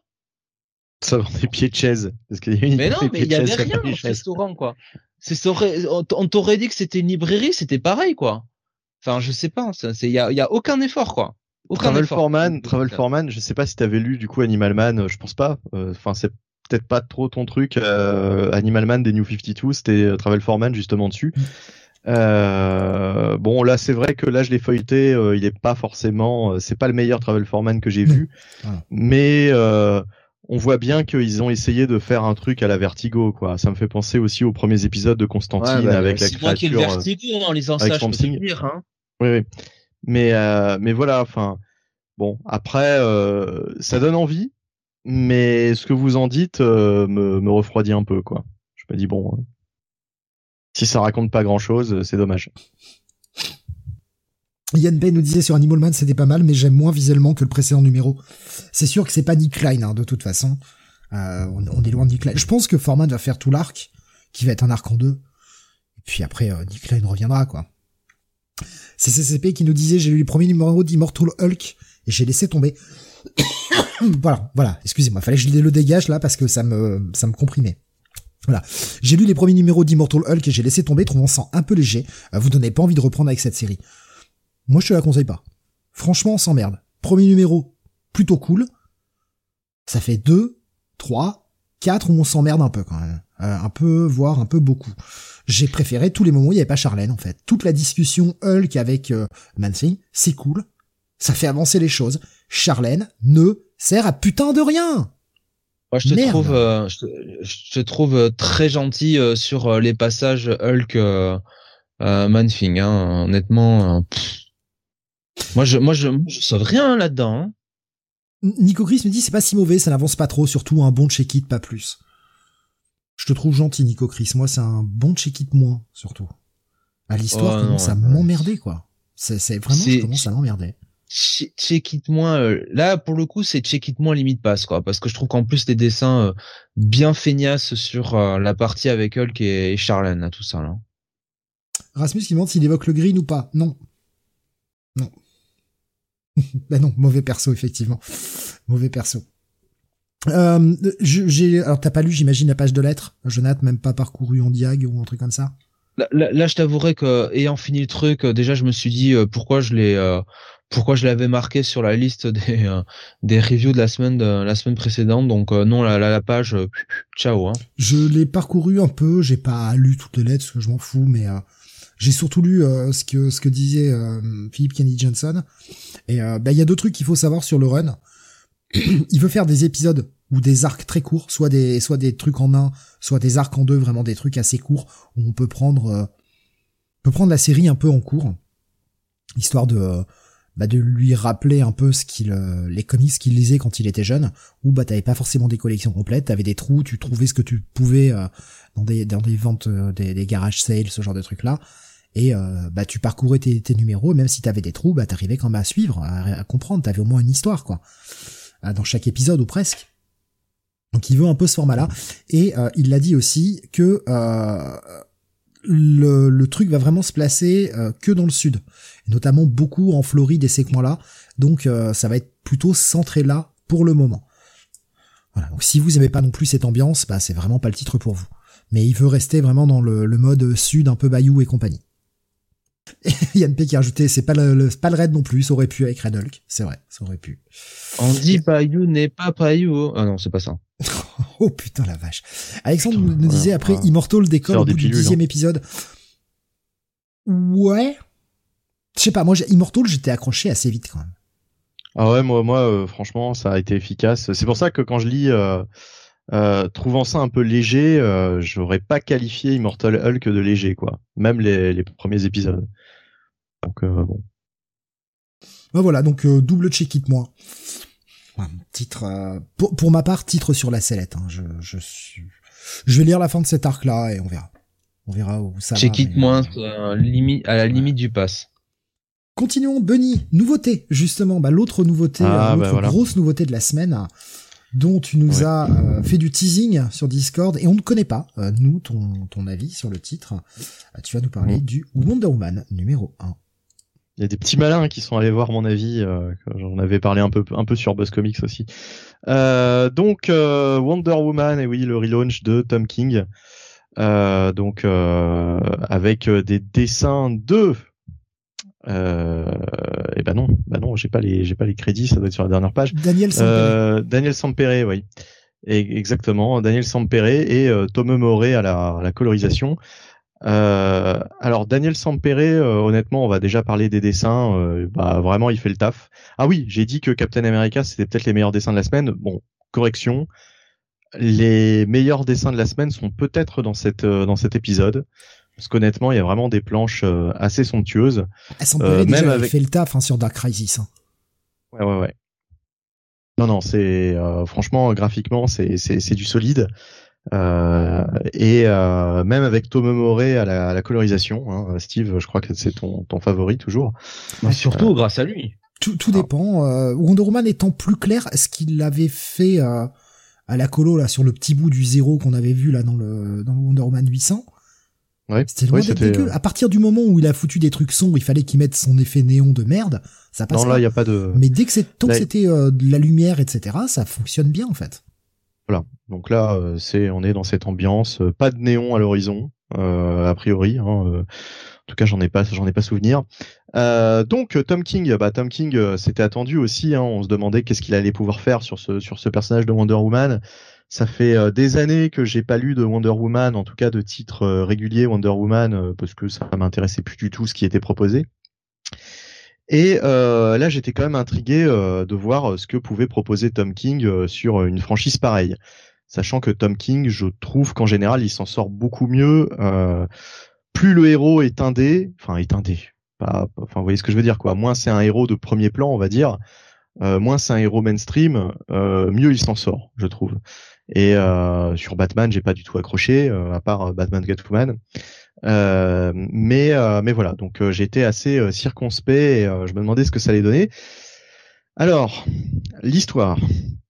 Donc on commence dans un bar avec des des loupards justement, enfin des des rednecks quoi, voilà les, les bons les bons bons gros rednecks qui qui approchent une Amazon. C'était le même bar que dans Venom, hein, je crois. Hein. Euh, peut-être, ouais. Ça, ça y ressemble un peu. Enfin, comme comme beaucoup de bars aux États-Unis avec le drapeau américain partout, euh, euh, des rednecks. Euh, voilà, on, on, les imagine bien, quoi. Enfin voilà, c'est. Euh, on a le, on a le, on a le visuel, on a l'ambiance. et il y a cette Amazon, donc une Amazon que l'on ne connaît pas a priori. Enfin, en tout cas, au début, j'ai cru que c'était Black Canary. C'est sur les premières pages, je me suis dit c'est Black Canary. Euh, je sais pas si t'as eu cette impression, Jonathan. C'est les pages qu'on avait vues en page preview la semaine dernière, de toute façon. Ouais. Dans tous les comics. Euh... Moi, me faisait penser à, à, à, Wonder Girl, en fait. Ah oui, ouais. Non, Artemis. Et, ou Artemis. Oui, effectivement, Artemis, c'est ça, ou Artemis, ouais. Surtout Artemis. Ouais, alors euh, je ne crois pas que ce soit Artemis, euh, Jonathan. Euh, je pense qu'en l'occurrence là c'est une, une Amazon créée pour l'occasion. Il a, il a, a Artemis, il a, il lui, il lui met souvent les, euh, maintenant les, les cheveux, les cheveux roux. Euh, par contre, elle a un peu le, le design qu'avait euh, Merci euh, quand elle est apparue dans No Man's Land. Sais, avec les cheveux blonds et la longue, la longue queue de cheval derrière, quoi. D'accord. Ok. moi, c'est, j'ai pensé à Black Canary à cause de la, du, du, de la veste, quoi, tout simplement. Et puis bah, bah de la, de la, les, cheveux blonds, etc. En fait, au début, sur, je faisais pas tellement attention. Et après, euh, oui, en fait, on se rend compte que c'est une Amazon. Euh, donc, elle est abordée, euh, on va dire, de manière plus que plus que, que enfin, les, comment dire, elle se fait accoster par des gros lourds, quoi, hein, et qui qui, qui, qui doivent même la, la, la, tripoter. Enfin, je sais pas exactement. C'est hors champ de toute façon. Mais grosso modo, ça se passe mal. Euh, au lieu de les remballer de leur péter la gueule, là, elle les bute, quoi, carrément. En fait, elle fait un véritable massacre. Elle tue tout le monde et après, on apprend au journal télé que cette Amazon a tué euh, donc tous les hommes qui étaient présents euh, dans ce dans ce bar et il y a juste deux survivants, deux survivantes en l'occurrence, deux femmes. Voilà, elle a épargné les femmes. Euh, et ensuite, euh, du coup, euh, le gouvernement appelle à la rescousse un certain, alors comment il s'appelle déjà Serge ça, ça Serge Magneto hein. Euh, Sergent Serge. Sergent Style Sergent Style Sergent Style bah oui en plus oui je, pourquoi je dis Serge? Euh, Style ouais le, le Sergent Style qui est un personnage qui existait déjà hein, voilà euh, d'ailleurs, euh, n'était-il pas euh, dans la alors ça doit pas être le même dans la dans la Justice Society, enfin je pense pas, mais en tout cas là on a un sergent Steele qui est donc qui est appelé à la rescousse par le gouvernement pour régler la, la, la, situation avec les, les Amazones. Ça commence à à, à partir en, en sucette euh, et donc il y a une espèce de, loi qui est passée. En gros, euh, bah, les Amazones ne sont plus les bienvenus aux États-Unis. Hein, euh, voilà, euh, elles créent trop de problèmes et on leur demande de bien vouloir rentrer chez elles. En gros. Et donc on a une scène notamment qui va mettre le feu aux poudres avec donc ce cet agent style et toute une petite équipe hein, de, l'équivalent des, des, CRS, je ne trouve plus le terme, aux États-Unis, c'est les euh, les gendarmes. Euh, non, pas justement. Enfin, ceux ceux qui sont totalement ah bah putain j'ai j'ai bah, le GIGN. Enfin le le, le, oui je sais plus comment ça s'appelle. Enfin bref. Les Black Ops? Voilà, donc il vient avec toute sa petite armée et il sonne chez une Amazon qui est en qui est en civil hein, en l'occurrence avec sa fille et il lui demande de de la suivre, de le suivre pardon et de lapsus, euh, de le suivre et, euh, et voilà, euh, sans, sans faire d'histoire, et puisque euh, en fait il l'informe qu'elle va quitter les États-Unis, euh, qu'elle n'est plus citoyenne américaine, qu'elle a perdu ses droits, etc. Et il lui demande de repartir sur son île, l'île de Témisséra. ça va ça va mal se passer. En fait, il va y avoir. Alors, j'ai pas compris si c'était la fameuse Amazon de la première scène ou si c'était une autre. Je pense que c'en est une autre là en l'occurrence. C'est une autre. Ouais, c'en est une autre puisqu'elle euh, est toujours en fuite, euh, me semble-t-il. Hein, euh, ils en parlent ensuite. Donc il y en a une autre qui intervient, qui se révolte, qui se fait exécuter sommairement. et du coup, bah, ça va créer une espèce de situation un petit peu à la Broxton quand il y avait eu Civil War chez Marvel. ça va, ça va, même, ça va mettre vraiment le feu aux poudres et euh, on sent bien que euh, le que ça va péter en fait entre les Amazones et euh, les États-Unis. Le truc dans cet épisode, c'est que clairement les antagonistes sont tous, enfin le, Tom King ne fait pas les choses de manière très fine. J'ai trouvé justement que ça manquait un peu de finesse. C'était un peu les, les gros sabots Tom King sur ce premier épisode parce qu'en fait tous les tous les antagonistes sont euh, bah, des mâles blancs en fait voilà euh, c'est euh, t'as pas d'autres euh, en tout cas pour l'instant hein.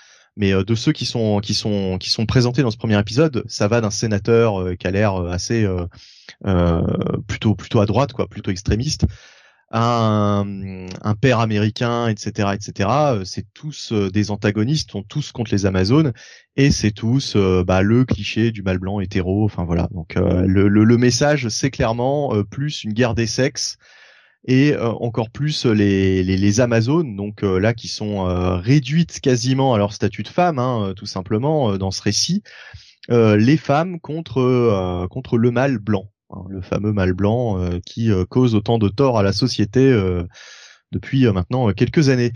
Euh, donc euh, c'est un peu euh, ouais c'est un peu c'est un peu comment dire pour du Tom King justement ça, ça, manque un petit peu de de, de, de second comment dire de second enfin d'habitude on a on a envie de faire une seconde lecture pour voir si on a loupé des choses là franchement avec ce premier numéro on risque de pas de pas louper grand chose puisque c'est assez euh, en fait, ils auraient rajouté des dialogues euh, un peu plus euh, rentre dedans, un peu plus un peu plus épicés. J'aurais cru que c'était un comics écrit par Marc Millar en gros quoi. Enfin voilà quoi pour pour situer un petit peu le le niveau de de de de simplicité du propos quoi. Euh, voilà. Bon, alors on va arriver euh, à une scène où euh, on va quand même voir Wonder Woman, hein, parce que c'est vrai que j'en ai pas parlé euh, depuis le début. Elle met du temps à arriver, elle met du temps à se montrer. On sent que de toute façon, elle va se montrer. Là, c'est pareil dans la mise en scène, c'est beau, mais il y a aussi un petit côté un peu ridicule. Enfin voilà, il y a des colombes qui s'envolent. Enfin voilà, c'est il y a, une, c'est une mise en scène vraiment. Bah c'est c'est du John Woo, hein, clairement. Hein. C'est ça, ouais ouais. Oui oui ouais c'est ça ouais. Mais enfin là, les colombes, c'est plus le, le, le, symbole, euh, voilà, la femme, euh, la femme innocente. Euh, voilà, J'aurais dit la paix, mais la paix, ouais, ouais. Enfin voilà. enfin, en l'occurrence, c'est la déesse de la guerre, Wonder Woman. Mais là, vu, vu le, la direction que ça prend, on sent bien qu'il y a cette, cette, cette opposition très marquée, voilà, cette espèce de guerre de, de, de, des sexes. On est un petit peu dans un, on a l'impression que Tom King a voulu nous faire son Why the Last Man mais en, un peu inversé quoi. C'est-à-dire que là, ça va être vraiment euh, euh, les femmes qui sont qui sont traquées et pas justement l'homme comme dans euh, Why the Last Man. Euh, bon, alors on va aller voir toute une scène d'action, etc., euh, euh, de confrontation entre Wonder Woman et cet agent Steel.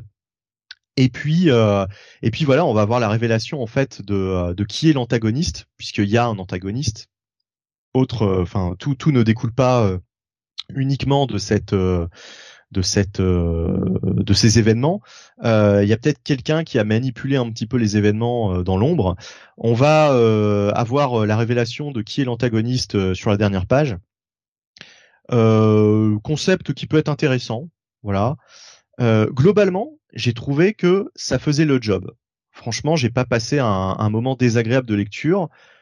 mais par contre, contrairement à du Tom King de d'habitude, j'ai trouvé ça ouais euh, clairement euh, sans euh, sans grande finesse quoi. Très cliché voilà très ah oui enfin voilà quoi très très premier degré voilà.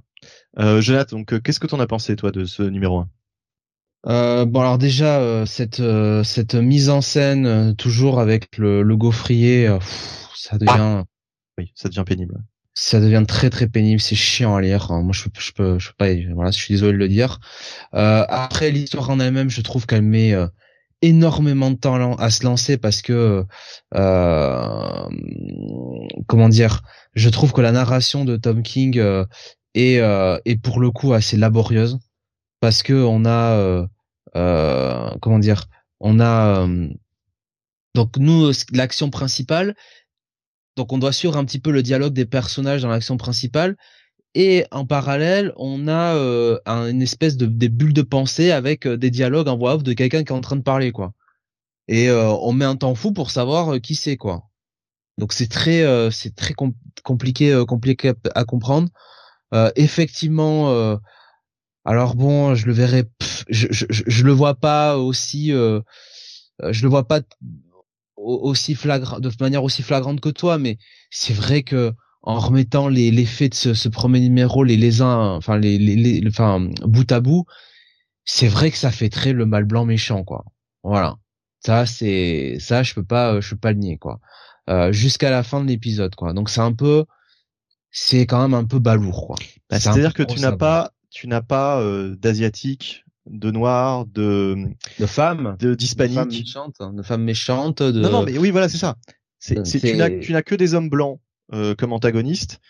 Et si on fait la comparaison avec le, le premier Captain America dont on parlait tout à l'heure, euh, où il y avait des, des, des nazis, euh, donc des hommes blancs euh, hétéros. Et là, on a l'impression que euh, c'est le même type de méchant, à l'exception notable que justement, c'est pas des nazis. Et pourtant, ils représentent dans cette histoire le mal absolu. Et mal, tu peux l'écrire mal dans les deux sens. Hein. Ça marche, ça marche aussi. Et j'ai trouvé ça hyper, hyper cliché, quoi, en fait. Donc voilà. Donc au final, moi, je trouve que c'est pas, c'est pas très accrocheur, quoi. Il y a le cliff qui est intéressant parce que voilà, comme tu dis, ça peut être un bon concept, mais pour le reste, franchement, c'est euh, ça casse pas des canards. Surtout, on n'y croit pas en fait. C'est ça le problème, c'est qu'on croit pas trop à ce plot où grosso modo, euh, on veut on veut sortir toutes les Amazones des États-Unis. Euh, on veut faire la guerre à Wonder Woman. Wonder Woman devient persona non grata alors que c'est une super héroïne qui a sauvé le monde à peu près un milliard de fois. Enfin voilà, faut suspendre l'incrédulité euh, puissance 10 000, donc euh, moi ça marche pas sur moi. Euh. Moi je, vais juste rajouter un élément peut-être que que que vous avez peut-être pas pris en compte, vous avez peut-être oublié. Je pense que Tom King, je vais défendre Tom King, mon dieu. Attendez, marquez ce jour là parce qu'on sait jamais. ce qu'il faut prendre en compte, c'est que après Dark Crisis et encore plus après Night Terrors, les super-héros sont pas forcément très très bien vus du grand public. Donc peut-être aussi inscrit-il son, son run dans cette mouvance-là, ce qui fait que oui, les, les Wonder Woman, ok, sa boîte Wonder Woman, on la met de, Alors là, de côté, quoi. Là, par contre, contrairement à Straczynski, il n'est fait aucune référence à ce qu'il y a eu avant. Il euh, y, a, y, a, y, a, rien, quoi. Non, mais il n'y a pas, besoin de le dire. C'est le statut de l'univers d'essai, en fait. Non, mais non, mais même. Franchement, euh, Steve, franchement, euh, je t'assure, franchement, je t'assure que Wonder Woman devient persona non grata par rapport à ce à, ce qu'a écrit Tom King au, fait principal de, de l'épisode quoi. Oui, uniquement elle, uniquement elle. C'est ce que c'est ce qu'écrit si tu veux Tom King dans l'épisode qui fait que Wonder Woman devient persona grata. C'est-à-dire qu'on nous dit pas, oui, euh, il y a eu Night Terror, il y a eu ci, il y a eu ça. On nous euh, nous rappelle pas qu'il y a un contexte un peu difficile pour les super-héros. Il y a rien de tout ça. C'est juste, ah bah tiens, il y a ça qui s'est passé. Il faut dégager les Amazones et puis tout ça, quoi.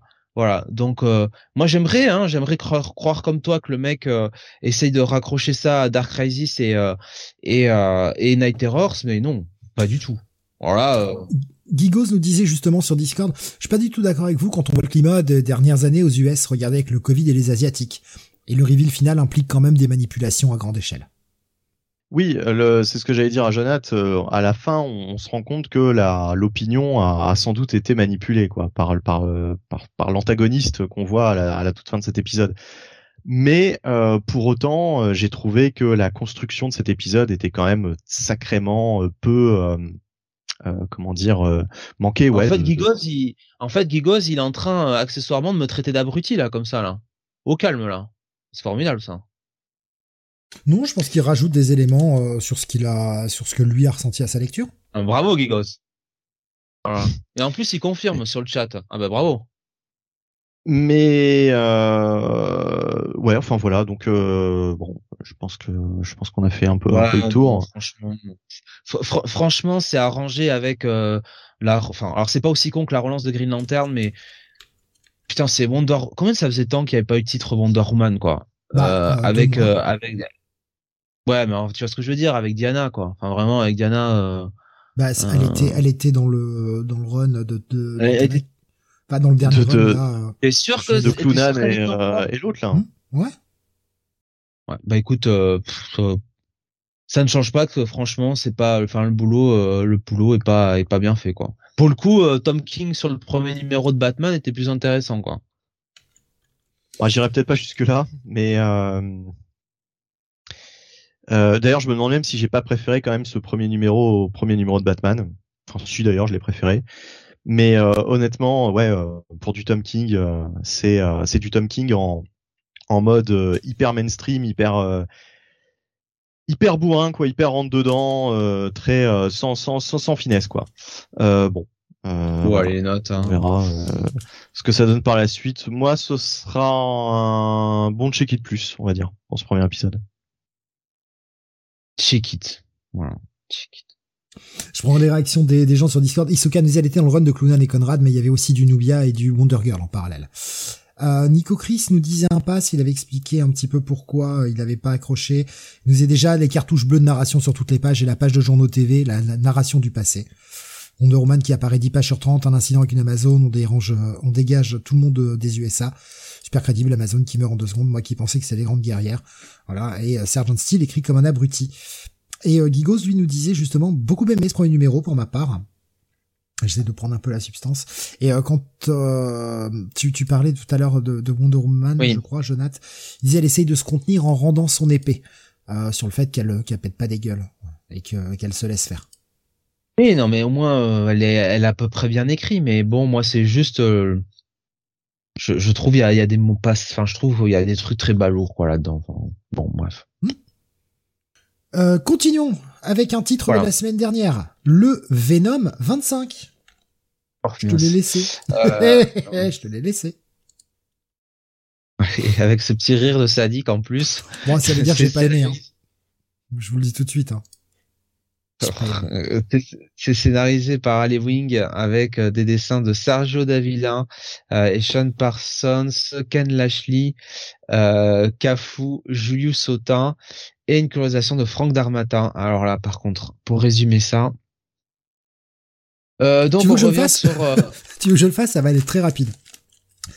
euh, ah bah, je, je, vais vous le faire, moi. Je vous le faire en, en 10 secondes. Euh, Brock était venu chercher la, la time machine hein, de euh, la machine temporelle. On va essayer de le faire en français. Euh, chez Doom, il y avait cette super séquence hein, dans le 24, très belle discussion entre Doom et tout. Ça se barrait en bagarre un peu connement, mais bon. Et les mecs à la fin de l'épisode pétaient la machine, étaient transportés dans le temps. Et donc ce 25, ils vont passer d'époque en époque tout en se bagarrant. Et ben voilà, c'est un peu ça. Euh, alors quand même, euh, je vais un peu, j'ai un peu relevé le truc. Il y a, oui, il y a oui, des passages. J'ai fait vite quand même. J'ai fait hyper vite. il y a quand même un, peu plus que ça. Il y a plus que ça quand même. C'est un, peu l'idée quand même. C'est-à-dire que c'est euh, vraiment euh, euh, Brock et euh, Eddie Brock et, et Doom qui, qui se tirent la bourre à travers le temps jusqu'à bah, jusqu'à ce qu'ils retrouvent un petit peu Kang. Euh, et là, il y a un passage sympathique avec Kang. Ah, la, séquence, la séquence d'avant quand même, quand Doom se retrouve face à lui-même, son lui du passé, et que Brock se retrouve face au Peter Parker du passé. C'est à partir de là qu'il y a un shift dans l'épisode tu vois, c'est malgré tout c'est un peu artificiel quoi, parce que ça sert pas. Enfin, tu vois, ça, c'est pas un truc qui sert le plot général de de, de l'histoire. Tu vois ce que je veux dire quoi C'est euh, c'est c'est c'est c'est euh, le scénario qui fait que ah bah tiens, euh, ah ça tombe bien, on fait on fait une, des scènes cocasses quoi, tu vois, qui arrangent bien. ça, au final, ça sert, au final, ça sert à rien quoi pour pour le, le plot général de l'histoire quoi. Donc euh, voilà. Et, euh, et, donc voilà, euh, bon bah Kang essaye un peu de les manipuler. Il y arrive pas parce que Doom est quand même très intelligent, parce que il dit et a des super pouvoirs et tout ça. On va revoir le retour de, de et du jardin et du gros bordel qu'il peut y avoir.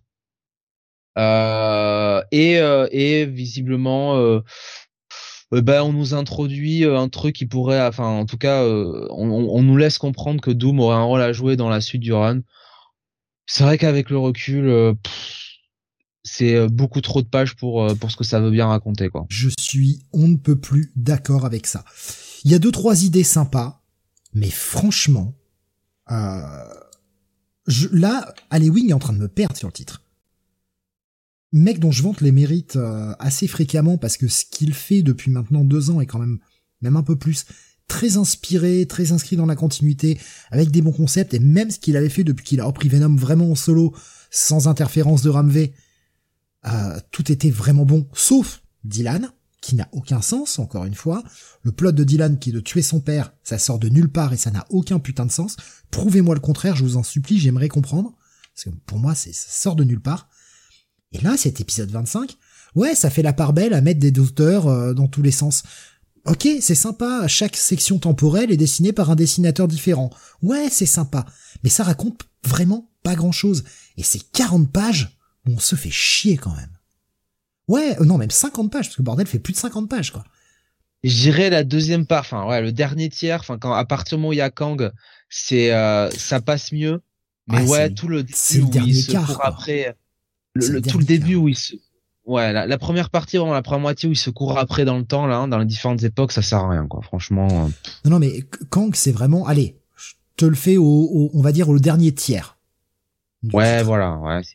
Ouais, ouais. Mais euh, ouais, il y avait Nico Chris qui disait le Kang qui utilise le voyage temporel pour se cloner en combat. Ça, c'est une super idée. Ça, ça fonctionne super bien. Encore, comme je dis, il y a quand même de très bonnes idées hein, dans, dans ce que fait Halloween. Mais vraiment, là, c'était trop long pour raconter aussi peu, quoi. Finalement, est-ce que le plot avec Eddie a vraiment avancé? Bah non, quoi. Et tu m'as fait 60 pages pour rien. Il, euh, voilà, alors là, il était 50 au début, maintenant ça passe à 60. Non, avec, avec les pages doubles, avec les pages doubles, on est à 60 en fait. Il est, le problème, voilà, c'est que bon, euh, c'est les, voilà, c'est finalement faut retenir les dix dernières pages, quoi, limite. Ça qui est gênant, quoi. Ouais, ouais, ouais.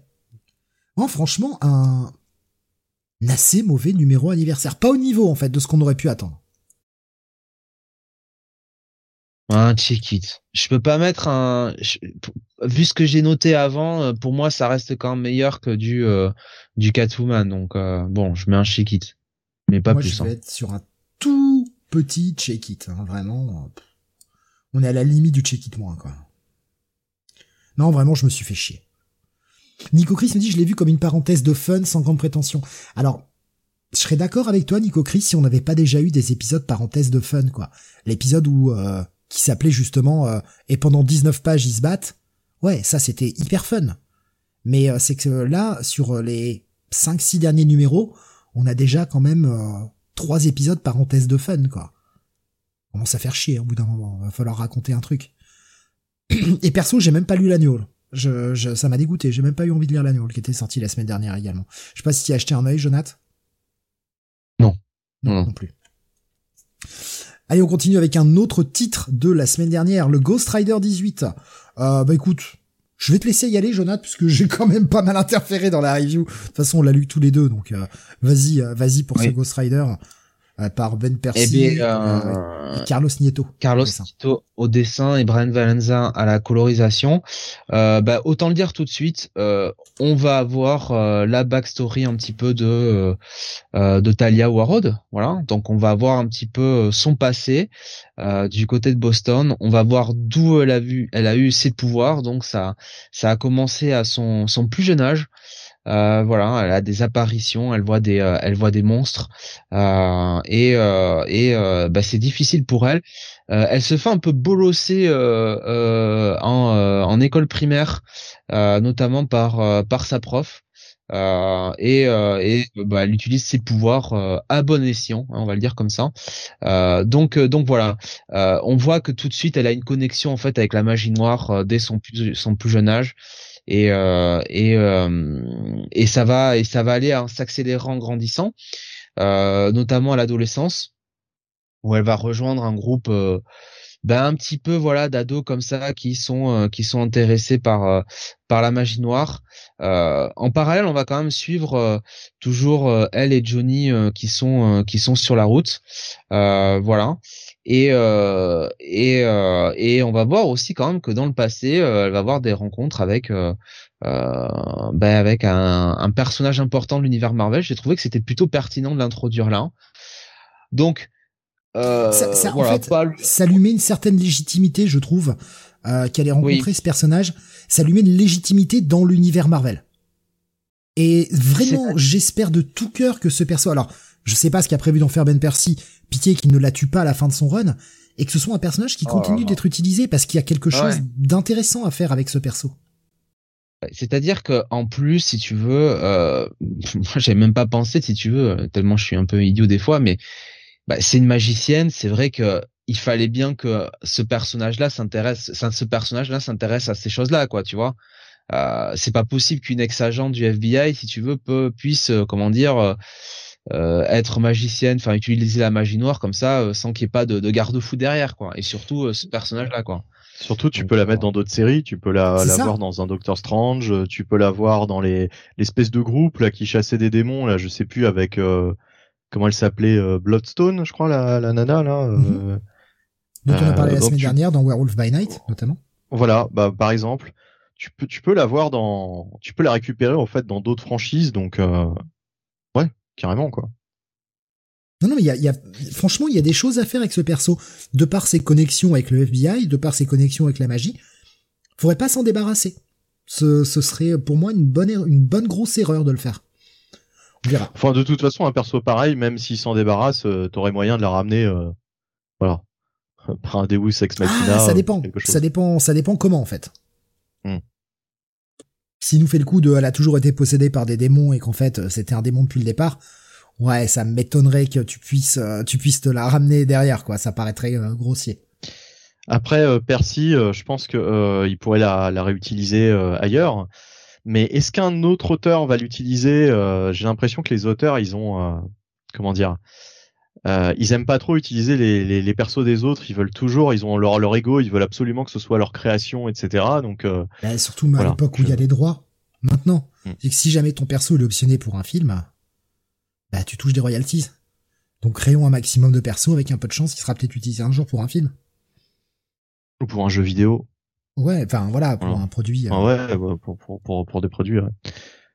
C'est pour ça que je, je, je pense que les comics sont de bons jours devant eux, hein, puisque euh, ils sont vachement utilisés pour ça en fait, les comics. Nico Ça coûte disait- beaucoup moins cher que de pa- payer un scénariste pour créer un personnage euh, de A à Z euh, pour un Oui. film, quoi, en fait.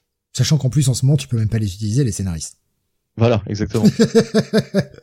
Mais euh, alors, que- alors que les comics, c'est ça ne s'arrête jamais, donc euh, les studios sont tranquilles, quoi. Ils auront toujours des histoires euh, sous la main, euh, des nouveaux personnages, des nouveaux concepts. ils ont juste à se baisser, quoi, pour euh, pour prendre ce qu'ils veulent. Nico Chris nous disait très sympa ce numéro, Talia Warroad, super bien développé, un bail. Et Graf nous disait, ah, on parle de Talia, ma deuxième Talia préférée, hein, parce que l'autre tu peux pas la tester. Ouais. Ah, c'est pas Jonathan qui dira le contraire. Écoute, euh, je trouve que euh, bah elle relève, enfin euh, comment dire, elle euh, elle fait une belle compétition. Hein, c'est pas, c'est voilà. Clairement, c'est un très bon personnage. Hein. Si on aime les tatouages, euh, Bah moi, elle me l'a ferait aimer, je te le dis tout de suite. Hein. non, non, mais voilà. Donc, euh, si on aime les tatouages, on aura forcément une préférence pour cette Talia là, quoi. Du coup. Côté Destroy, euh, les piercings, euh, tout ça. Ah, euh, la magie noire. Pour moi, ça va être un un bail hein. aussi. Ouais. Ouais, ouais. Très bon, très bon numéro. On continue avec une nouveauté indé, Bunny. Euh, tu as été testé cette série qui sort chez Boom, euh, qui s'appelle Rare Flavors. Oui, je suis allé tester Rare Flavors. Alors c'est vrai que quand t'as parlé tout à l'heure, j'ai eu envie de rigoler parce que je savais que tu l'avais lu. Quand t'as dit oh c'est euh, Captain America, puis après t'as as corrigé avec le Wonder Man, mais sûrement les plus beaux dessins de la semaine. À un moment je me suis dit ah je suis sûr que Ray Flavors ça a pas dû faire partie des meilleurs dessins de la semaine pour toi. Alors, souvenez-vous, c'est l'équipe de euh, les Mhm. Euh, Ramvi et puis euh, Philippe Andrade. C'est pour ça que j'y suis allé en fait. Euh, et euh, les Lastar, j'avais beaucoup aimé, aussi bien le scénario que. euh, alors ça s'appelait pas uniquement les Lastar, hein, c'était. euh, Mini Deaths of Star. en anglais. voilà, c'est ça exactement. Euh, donc euh, en plus, je sais plus si c'était sorti sous le même titre en Toutes les français morts chez de Urban. Star je crois en français. Voilà. Euh, donc en tout cas, euh, c'est la même équipe. Mais autant sur l'Elastar, j'avais beaucoup aimé euh, donc euh, Philippe Andrade. Je trouvais qu'il avait vraiment un style euh, qui collait bien au récit. Autant là, j'ai pas du tout accroché à son style, qui est pourtant le même, hein, qui est pourtant le même. Mais euh, vu que ça raconte totalement autre chose, là, ça m'a laissé froid. Et justement, le problème euh, vient surtout du, du scénario de, de Ramvi. Qu'est-ce que c'est que ce truc? Qu'est-ce que c'est que ce truc? Alors, euh, voilà, Rare Fla- Rare Flavors, donc on a une espèce de de, critique gastronomique. Enfin, on sait pas trop qui est ce, personnage au départ. Euh, un gros monsieur, hein, quand même, il est bien, bien, bien portant, euh, qui qu'on va suivre en fait, qui est à la recherche de quelqu'un. On, sait que il a fait, enfin, son choix s'est porté sur une personne bien précise. Et euh, on va assister à, à- au rendez-vous donc qu'il a qu'il a donné à cette personne. Alors on est à, à- on est en Inde. Euh, et euh, et donc euh, ce, ce, ce, ce monsieur donc a a, donné rendez-vous à un certain Mohan, voilà, on peut l'appeler Mo, donc on va l'appeler Mo, hein, ce personnage, pour filmer au fait ses pérégrinations à travers divers restaurants, parce qu'il lui dit qu'il est l'homme de la situation pour, en ce qui concerne le le, le, le, comment dire il a besoin de quelqu'un pour pour filmer quoi en fait tout simplement pour filmer pour faire un film en fait euh, alors l'autre lui explique que, enfin Mo lui explique que euh, euh, il a arrêté ses activités et que il n'est pas du tout intéressé par son projet. Et en fait, bah le, le, personnage donc euh, le personnage euh, principal hein, euh, j'ai oublié le nom comme d'habitude cette espèce de de de, de monsieur de, de gros monsieur hein, euh, va essayer de le convaincre de, de le suivre dans cette dans cette aventure peut-on dire. Et alors par exemple il va y avoir toute une discussion autour du thé comment faire le meilleur thé etc enfin je me suis dit mais mais où est-ce que où est-ce que ça va quoi? Qu'est-ce que ça me raconte quoi? C'est quoi le c'est quoi le c'est quoi l'intrigue? C'est quoi le moment où euh, je vais me dire ah ouais en fait d'accord euh, en fait ça, ça ça part dans cette direction euh, j'attendais le petit truc qui m'accroche et on voit que cette personne aussi est suivie par deux individus assez louches qui veulent apparemment l'éliminer, on sait pas trop pourquoi. Et c'est tout. c'est tout. C'est je je je ne comprends pas ce que j'ai lu. Je ne comprends pas où ça va, ce que ça veut raconter. Euh, autant les Star, t'avais un concept qui était vraiment intéressant, t'avais un univers, t'avais t'avais quelque chose quoi euh, sur le, premier épisode. Ça m'avait accroché. Ça avait été même un, coup de cœur, je pense, à l'époque. Autant ce, ce Rare Flavors, je ne comprends même pas pourquoi Ramvi s'est senti euh, le besoin de nous raconter ça en fait. Alors faire un comics sur la sur la gastronomie, pourquoi pas? Enfin c'est un angle de vue, euh, un angle de d'attaque assez euh, euh, original, mais faut le rendre intéressant. Enfin faut faut faut accrocher le lecteur quoi. Faut faut trouver un truc euh, pour que ce soit passionnant à lire. Là, je, je, je, je comprends pas quoi. D'ailleurs, je me souviens même plus du cliff. Euh, alors attends, euh, je vais essayer de retrouver ça. Bah, le cliff, euh, bah, le cliff, il y en a quasiment pas quoi en fait. Non, c'est, je, je ne comprends pas où ça va, je ne comprends pas ce que ça veut raconter. Je, je, je, je, me dis mais mais mais mais, pourquoi, pourquoi? C'est quoi le projet quoi en fait? Je voilà. En plus, je m'attendais à quand même un truc qui allait me qui allait m'intéresser, qui allait vraiment me m'intriguer euh, vu le, premier numéro de la star et là pas du tout quoi. Pas du tout. Pas du tout. J'ai pas compris. J'ai pas compris. C'est vraiment euh, une sensation euh, assez étrange. Pourquoi? Pourquoi avoir écrit ça pourquoi quoi? Quel, quel est le but quel est le but? Alors il y a Grave qui a partagé son ce qu'il pense est de la série comme il l'a mis en spoiler. Je vais te laisser le soin d'aller le lire sur Discord. Je vais pas le révéler pour ceux qui euh, qui voudraient lire la série. Mais voilà. Il y avait euh, quand tu cherchais le nom du personnage, il y avait euh, Jeff sur, sur YouTube qui a proposé à Malfarouk comme nom de personnage vu la cover effectivement. Et Graf nous l'a résumé comme ça. Il nous a dit c'est Gérard Depardieu. Il propose qu'on le filme en train de bouffer et il l'a vraiment fait. Voilà. Mais enfin bon. Euh... Alors j'ai lu ce qu'a dit Graf. Je vais pas le révéler. Euh... Mais si c'est ça, euh... c'est tellement. Enfin, il y a tellement de non-dits, c'est tellement obscur. Autant dans les Lastar, on nous euh, on nous montrait un petit peu toute la mythologie, etc. Donc on comprenait vraiment de quoi il retournait. C'était intéressant. Autant là, putain, il y a, y a quasiment rien quoi. Euh, il nous disait bah, justement, euh, Graf nous disait euh, un bail, voilà, ça, un petit bail bien intrigant. Et j'ai bien apprécié Andrade aussi. et Gigos nous disait j'ai juste lu le Hcan et j'ai compris comme Graf. Ouais. non, ben, enfin, ouais, je, je j'ai pas été spécialement emporté par cette lecture et bof bof quoi. Moi, ce sera vraiment un tout petit check-it en fait. Allez, on continue, on accélère un peu parce qu'on est déjà à 1h40. On a fait 7 titres sur 21, c'est chaud. Euh, Jonath, le Nightwing numéro 106. Oui, toujours scénarisé par Tom Taylor avec des dessins de Stephen Byrne et une colorisation d'Adriano Lucas. Euh, donc, on va être, euh, on va aller euh, sur une histoire qui se passe dans le passé et un passé qui nous ramène deux ans en arrière quand Dick était toujours Rick. Voilà, donc il n'avait pas sa mémoire et on nous rappelle un peu les événements, voilà, qui sont qui sont un peu, enfin, euh, qui sont liés euh, alors à, des choses qu'on avait vues euh, déjà dans le run de, Tom Taylor hein, sur Nightwing avec l'introduction de ce personnage, le fameux euh, Cartimètre, qui, bah, oui, Steve? non mais je, oui, enfin oui en fait, je, c'est ça et c'est cool d'avoir utilisé Rick en fait. Voilà. Et, et donc on voit que ça, ça rappelle parce que le quartier disait que bon bah il connaissait déjà Nightwing voilà. Et euh, enfin en gros il le sait lui aussi supposé quoi. Bref.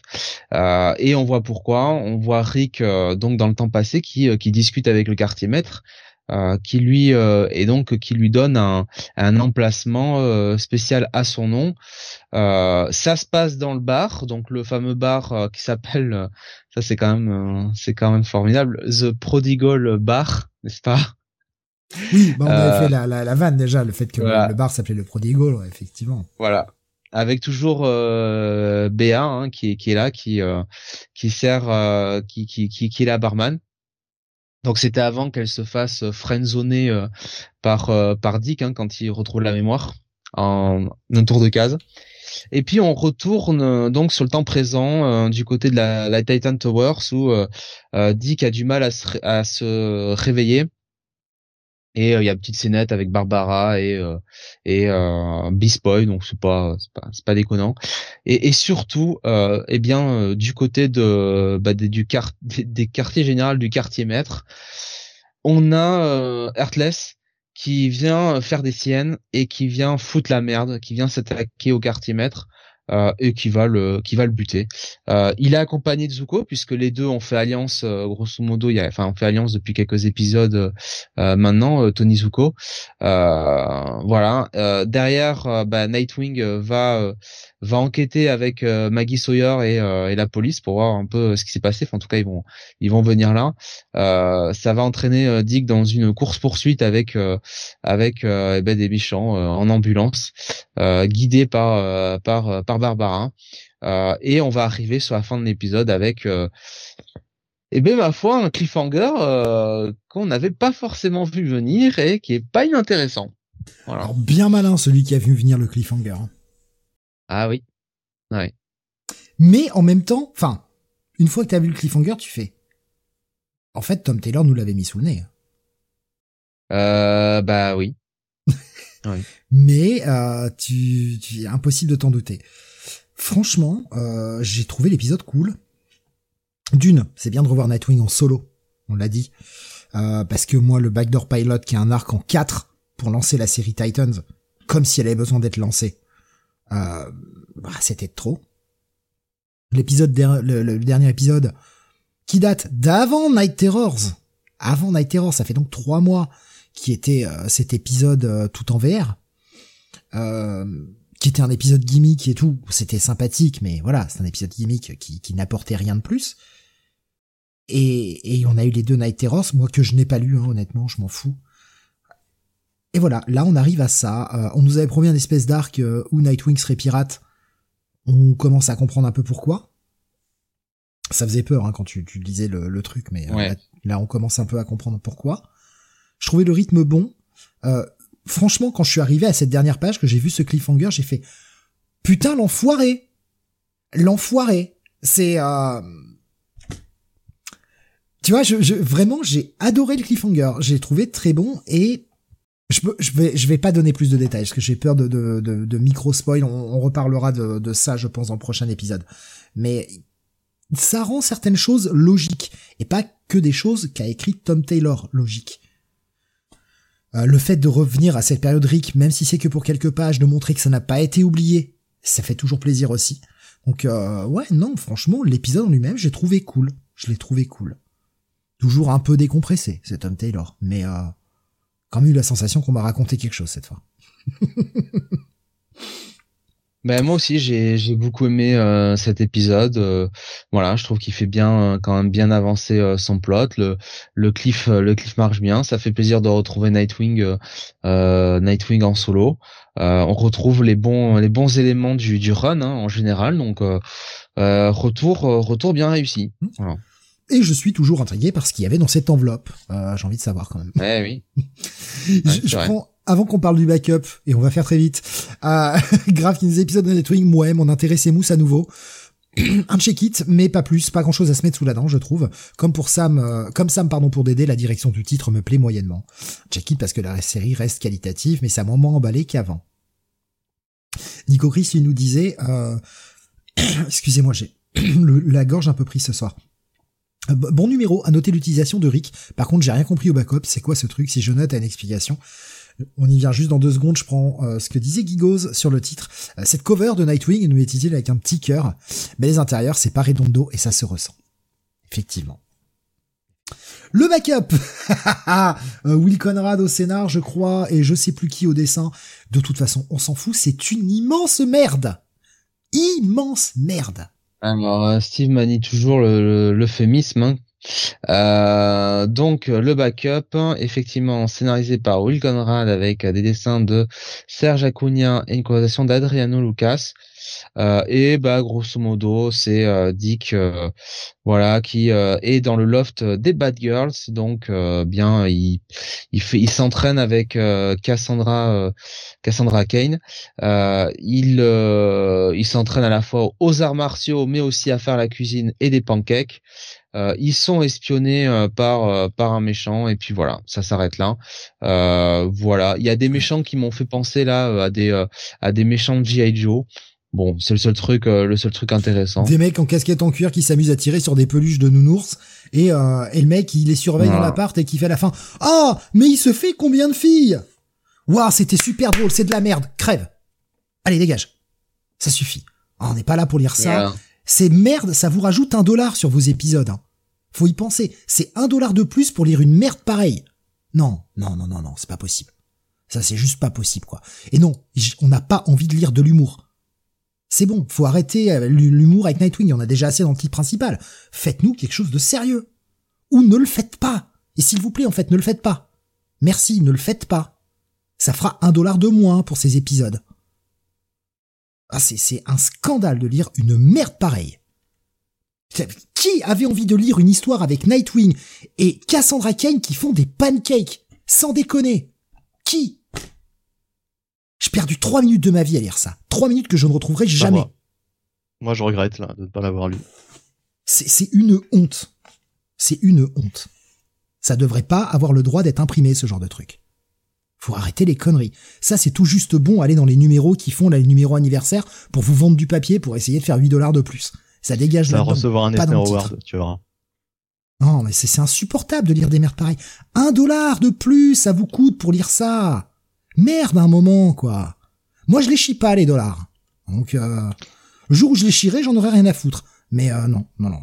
Oh, non, là, euh, là bon, Steve, là, notes, euh, voilà, on dépense beaucoup des dollars pour lire tes comics chaque semaine. Non, moi c'est plutôt qui nous dit qu'il va, qu'il chie de l'argent, moi, qui me fait. Oui. Partons du principe qu'on les paye. Oui. Bah oui, parce que oh, sinon ça n'a. Non mais, si, non mais attends, sinon ça n'a aucune valeur. Mais si tu, oh si tu pars, si tu pars du principe que bah parce que c'est gratuit, c'est cool. Bah non. Non, mais j'ai jamais dit ça. Moi, je pars du euh, principe, si je l'avais payé, puisque je ne peux pas me les fournir et je refuse de les payer en digital au prix fort, il est hors de question que je mette 5,99$ pour payer un comic digital qui ne m'appartient pas, que je ne peux pas revendre et que je ne peux pas prêter non plus. Oui, oui. Bah oui, je pars du principe que euh, je, je le paye. Si j'avais un comic shop à côté pour me fournir en VO, je le ferais. Je n'en ai pas. Donc, bah, à un moment, euh, je vais pas déménager dans une ville juste pour un comic shop. J'ai autre chose à foutre, j'ai un boulot ici. Bon, les notes. Mais, euh, oui. Allez, hein, les notes. Euh, allez, allez. Non, mais on, s'en fiche. Hein, voilà. Bon, ça, bon, ça va quoi. Euh, eh ben, écoute, euh, Nightwing, l'histoire principale, un petit bail pour moi. Le backup, effectivement, un gros pass. Bah ouais, voilà, pareil. Un bail pour le titre, mais putain, vous payez un dollar de trop vous faites baiser d'un dollar. Continuons avec le, le c'est quoi après? Ah putain oui, le Alpha Flight. Alpha Flight 2 sorti euh, chez Marvel. Euh, bon premier numéro qui m'avait accroché dans son esprit euh, X Factor. X Factor première mouture de 1986 avec bah, cette équipe d'anciens X-Men qui se font passer pour des chasseurs de mutants qui sont en fait là pour les récupérer. On était vraiment sur le même principe suite à Fall of X. Et euh, bah donc c'est écrit par Ed Brisson au, donc au scénar évidemment, c'est puisque c'est écrit. Euh, Scott Godlewski est au dessin, Matt Mila à la colo. Donc maintenant que le plot est dévoilé, qu'on a euh, cette révélation que Alpha Flight bosse pour le département H, mais euh, est en train de en fait, est en train en sous-main d'essayer de sauver tous les mutants, puisqu'on rappelle, hein, c'est Fall of X, Orkis, tout ça.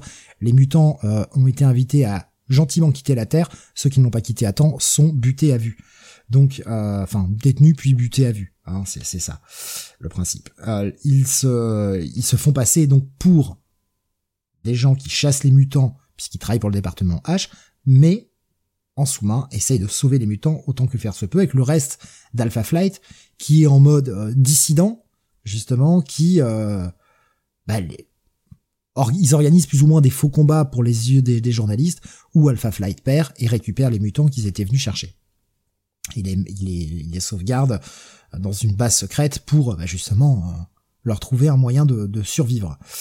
Et euh, bah, on va faire des alliances euh, un peu un peu particulières pour sauver ces mutants, quelque chose qui est dans la veine euh, vraiment de du passé des X-Men, à qui ils vont demander de l'aide pour sauver ces mutants, les, les cacher et euh, leur permettre bah, d'être en sécurité. J'aime bien le fait qu'on rappelle qu'il y a ces liens-là, c'est plutôt sympa. Euh, cependant, on avait vu le fait d'avoir perdu ce combat face à bah, Northstar notamment, à Nemesis, etc., donc des renégats d'Alpha Flight, et de s'être fait voler des mutants euh, aux yeux et à la barbe de tout le monde et devant les caméras, la nouvelle directrice du département H avait accepté de mettre en chantier ce projet euh, Sentinel Box, géré par le fils de Box, de, la première mouture d'Alpha Flight, qui, euh, bah, cette fois-ci, vont aller sur le terrain, puisqu'un mutant canadien a été repéré du côté de l'Oregon, donc du côté de la frontière, euh, de l'autre côté de la frontière canadienne, vraiment au côté des États-Unis. Alpha Flight était en route, mais on leur a dit, bah non, vous y allez pas. Euh, vous y allez pas, vous êtes des merdes. Euh, ils sont pas le choix, ils doivent obéir parce que sinon ils vont griller leur couverture. Il y a toujours ce jeu de faux semblants qui est plutôt cool.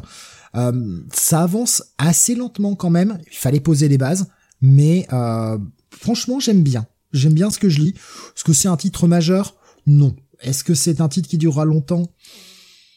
Je pense pas il faudra bien que le, titre se renouvelle parce que la situation de Fall of X va pas durer euh, va pas durer dix ans quoi. Je, je pense même pas qu'elle va durer deux ans de toute façon. Pour le moment, ce que je lis est plutôt cool. Voilà, un bon petit check-it. Rien de plus. Je crois que personne d'autre l'a lu, hein, si je dis pas de bêtises. Personne n'avait été lire hein, celui-ci. Ouais, non, il y a que moi. Benny, on revient vers toi avec le Crip Show, titre de la semaine dernière. Ouais. Oui, euh, Crip Show, euh, alors euh, volume 2, hein, le numéro 1 du, du volume 2. Euh, j'y suis quand même allé par curiosité parce que euh, bah, Garcenis quand même au scénario sur la première histoire avec des dessins de Becky Clunan. Euh, donc euh, et, euh, la première histoire qui commence par un type qui est en train de chier, hein, qui est en train de démouler son cake, et, et d'un seul coup il fait oh merde j'ai chié un fœtus. Je vous promets que j'invente pas.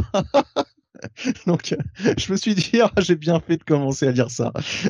Et euh, en fait, c'est un peu plus compliqué que ça. Euh, il commence à avoir des, des, des fœtus partout, ce mec. Alors, c'est un bon gros cateau. Hein. On sent que euh, Ennis, euh, il en a toujours après la religion. Euh, donc, on est dans, les, dans l'Amérique profonde. C'est un bon, un bon gros cateau qui voit des fœtus partout, des fœtus morts qui lui parlent et euh, on va comprendre pourquoi en fait évidemment hein, dans cette histoire euh, c'est plutôt pas mal. C'est plutôt pas mal euh, pour du Crypto hein, par rapport à ce dont on avait été habitué euh, sur le premier volume. c'est peut-être les deux meilleures histoires de Crypto qu'on a eu jusque-là, en tout cas les deux plus inventives euh, avec le, le, le, plus de scénarios, j'ai envie de te dire, puisque d'habitude euh, dans le clip show, euh, c'était ce qui nous avait déçu avec le premier volume, c'est que c'était vraiment pas mémorable, c'était c'était gentillé au mieux et au pire c'était c'était totalement totalement foiré quoi, c'était pas c'était pas terrible du tout. Euh, donc euh, voilà, bon, euh, première histoire donc par Gar Garcenis avec Becky Clunan au, dessin, et deuxième histoire donc là on a Phil Lester au scénario. Et au dessin on a Eric Gapstur, voilà. Qui a... Ah non non non pardon Phil Lester non il fait les, les dessins et le et le scénario. C'est à l'ancrage Eric Gapstur et d'ailleurs les dessins de, de Phil me font furieusement penser à quelqu'un qui était sur Batman euh, Streets of Gotham, je ne sais plus, euh, je ne sais plus, j'ai plus le, j'ai plus le nom, qui était aussi sur Detective Comics. Bref, on s'en fiche. Euh, donc un scénario, bah en fait, pareil, assez assez intrigant. qui va avec un, un gars qui, qui, qui est passionné par une espèce de de comment dire qui, qui étudie un peu les les, les, les, insectes, euh, toute la, la, la, biodiversité et euh, qui va euh, faire la rencontre d'une espèce de, de professeur à moitié fou. et les, enfin, ça, ça, va totalement se, se, se, barrer en se barrer en couille.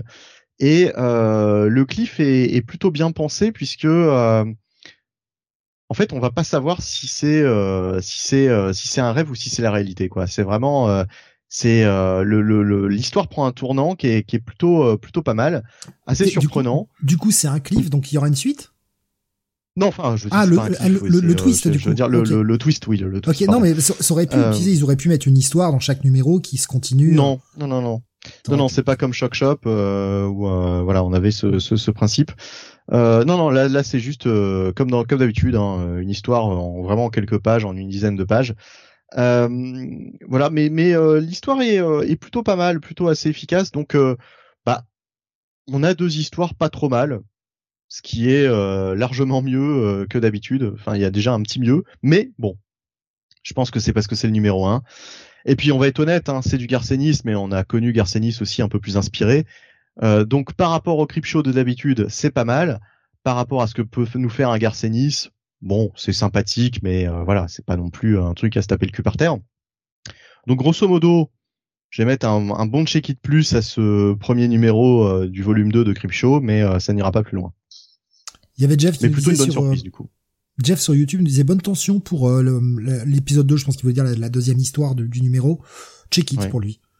Euh, Graf nous disait Garcenis en mode The Boys donc, mais au final Garcenis a-t-il vraiment écrit, écrit pardon quelque chose de mauvais? Et euh, bah non, dessinateur... je, je, ouais. Le, pardon, excuse-moi, je finis juste avec ça. Le dessinateur que tu cherchais, est-ce que c'était pas Destin Nguyen sur Batman? Si, si, voilà, exactement. Voilà. Vas-y, je t'en prie, tu, ce que t'allais dire sur euh, ce qu'il a écrit de mauvais, et éventuellement Garcia. Non, mais justement, je, je, me faisais cette réflexion hier, je me disais, est-ce que c'est pas mon, mon auteur préféré dans la mesure où j'ai, je pense, j'ai jamais été vraiment déçu de Garcenis. Je pense que c'est le seul qui m'a, où j'ai jamais, je suis jamais tombé sur une grosse daube, quoi, en fait. Voilà, c'est tout. Pour un bon check-it plus, en fait un check-it plus pour moi en ce qui me concerne. Jonathan, on continue avec toi. Le sortie d'un nouveau numéro 1 là aussi, Uncanny Spider-Man. Oui. Uncanny euh, Spider-Man, c'est scénarisé par Cy Spurrier avec des dessins de Lee Garbett et une colorisation de Matt Millar. Donc, euh, qu'est-ce que ça raconte? Bah, écoutez, euh, vous vous en doutez bien. ça raconte l'histoire de Nightcrawler après le Hellfire Gala. Euh, et euh, donc, euh, eh bien, pour bah, échapper un petit peu à Orkis, un peu cette traque des mutants, il a demandé plus ou moins l'aide de Spider-Man et surtout il lui a demandé un costume pour bah, l'aider un petit peu à se camoufler. Et bah, Nightcrawler a décidé de devenir lui aussi un friendly neighborhood et, et un petit peu de, bah, de devenir lui aussi un Spider-Man. Donc il adopte tous les codes, hein, même les blagues pourries et, euh, et il aide il aide son prochain. Euh, il n'empêche quand même que on sent euh, la présence assez appuyée d'Orkis. Euh, puisqu'il y a des sentinelles qui viennent vérifier que dans le quartier où sévit Nightcrawler, qui sentinelles qui viennent vérifier qu'il a bien enfin que les gens sont bien des mutants ou non. et il semblerait surtout que Nightcrawler a une comment dire il y a quelque chose euh, qui a changé chez lui qui fait que euh, euh, il a une forme de protection. Alors je peux pas vous dire vraiment pourquoi parce que je pense que ça découle de de son enfin du run précédent sur le personnage. Euh, mais voilà. Euh, le petite question. Oui. Le, le costume euh, que l'on voit sur la cover, il est identique à celui qu'il a dans le dans le numéro? Oui. Je trouve je trouve un choix assez intéressant. Alors le, le côté noir, pourquoi pas, mais ce, côté euh, araignée rouge, etc. Enfin, ça fait très nul en fait. Ben oui. Et me demande pas euh, d'où il a sorti. Euh, d'où il a sorti enfin la, queue du costume quoi voilà, donc parce que la, la, queue, si tu veux, c'est pas la queue de Nightcrawler, hein, c'est c'est c'est une queue qui vient directement du costume. Tu vois ce que je veux dire? Ouais, ok, c'est bizarre. Voilà. Moi, je le comprends comme ça, quoi.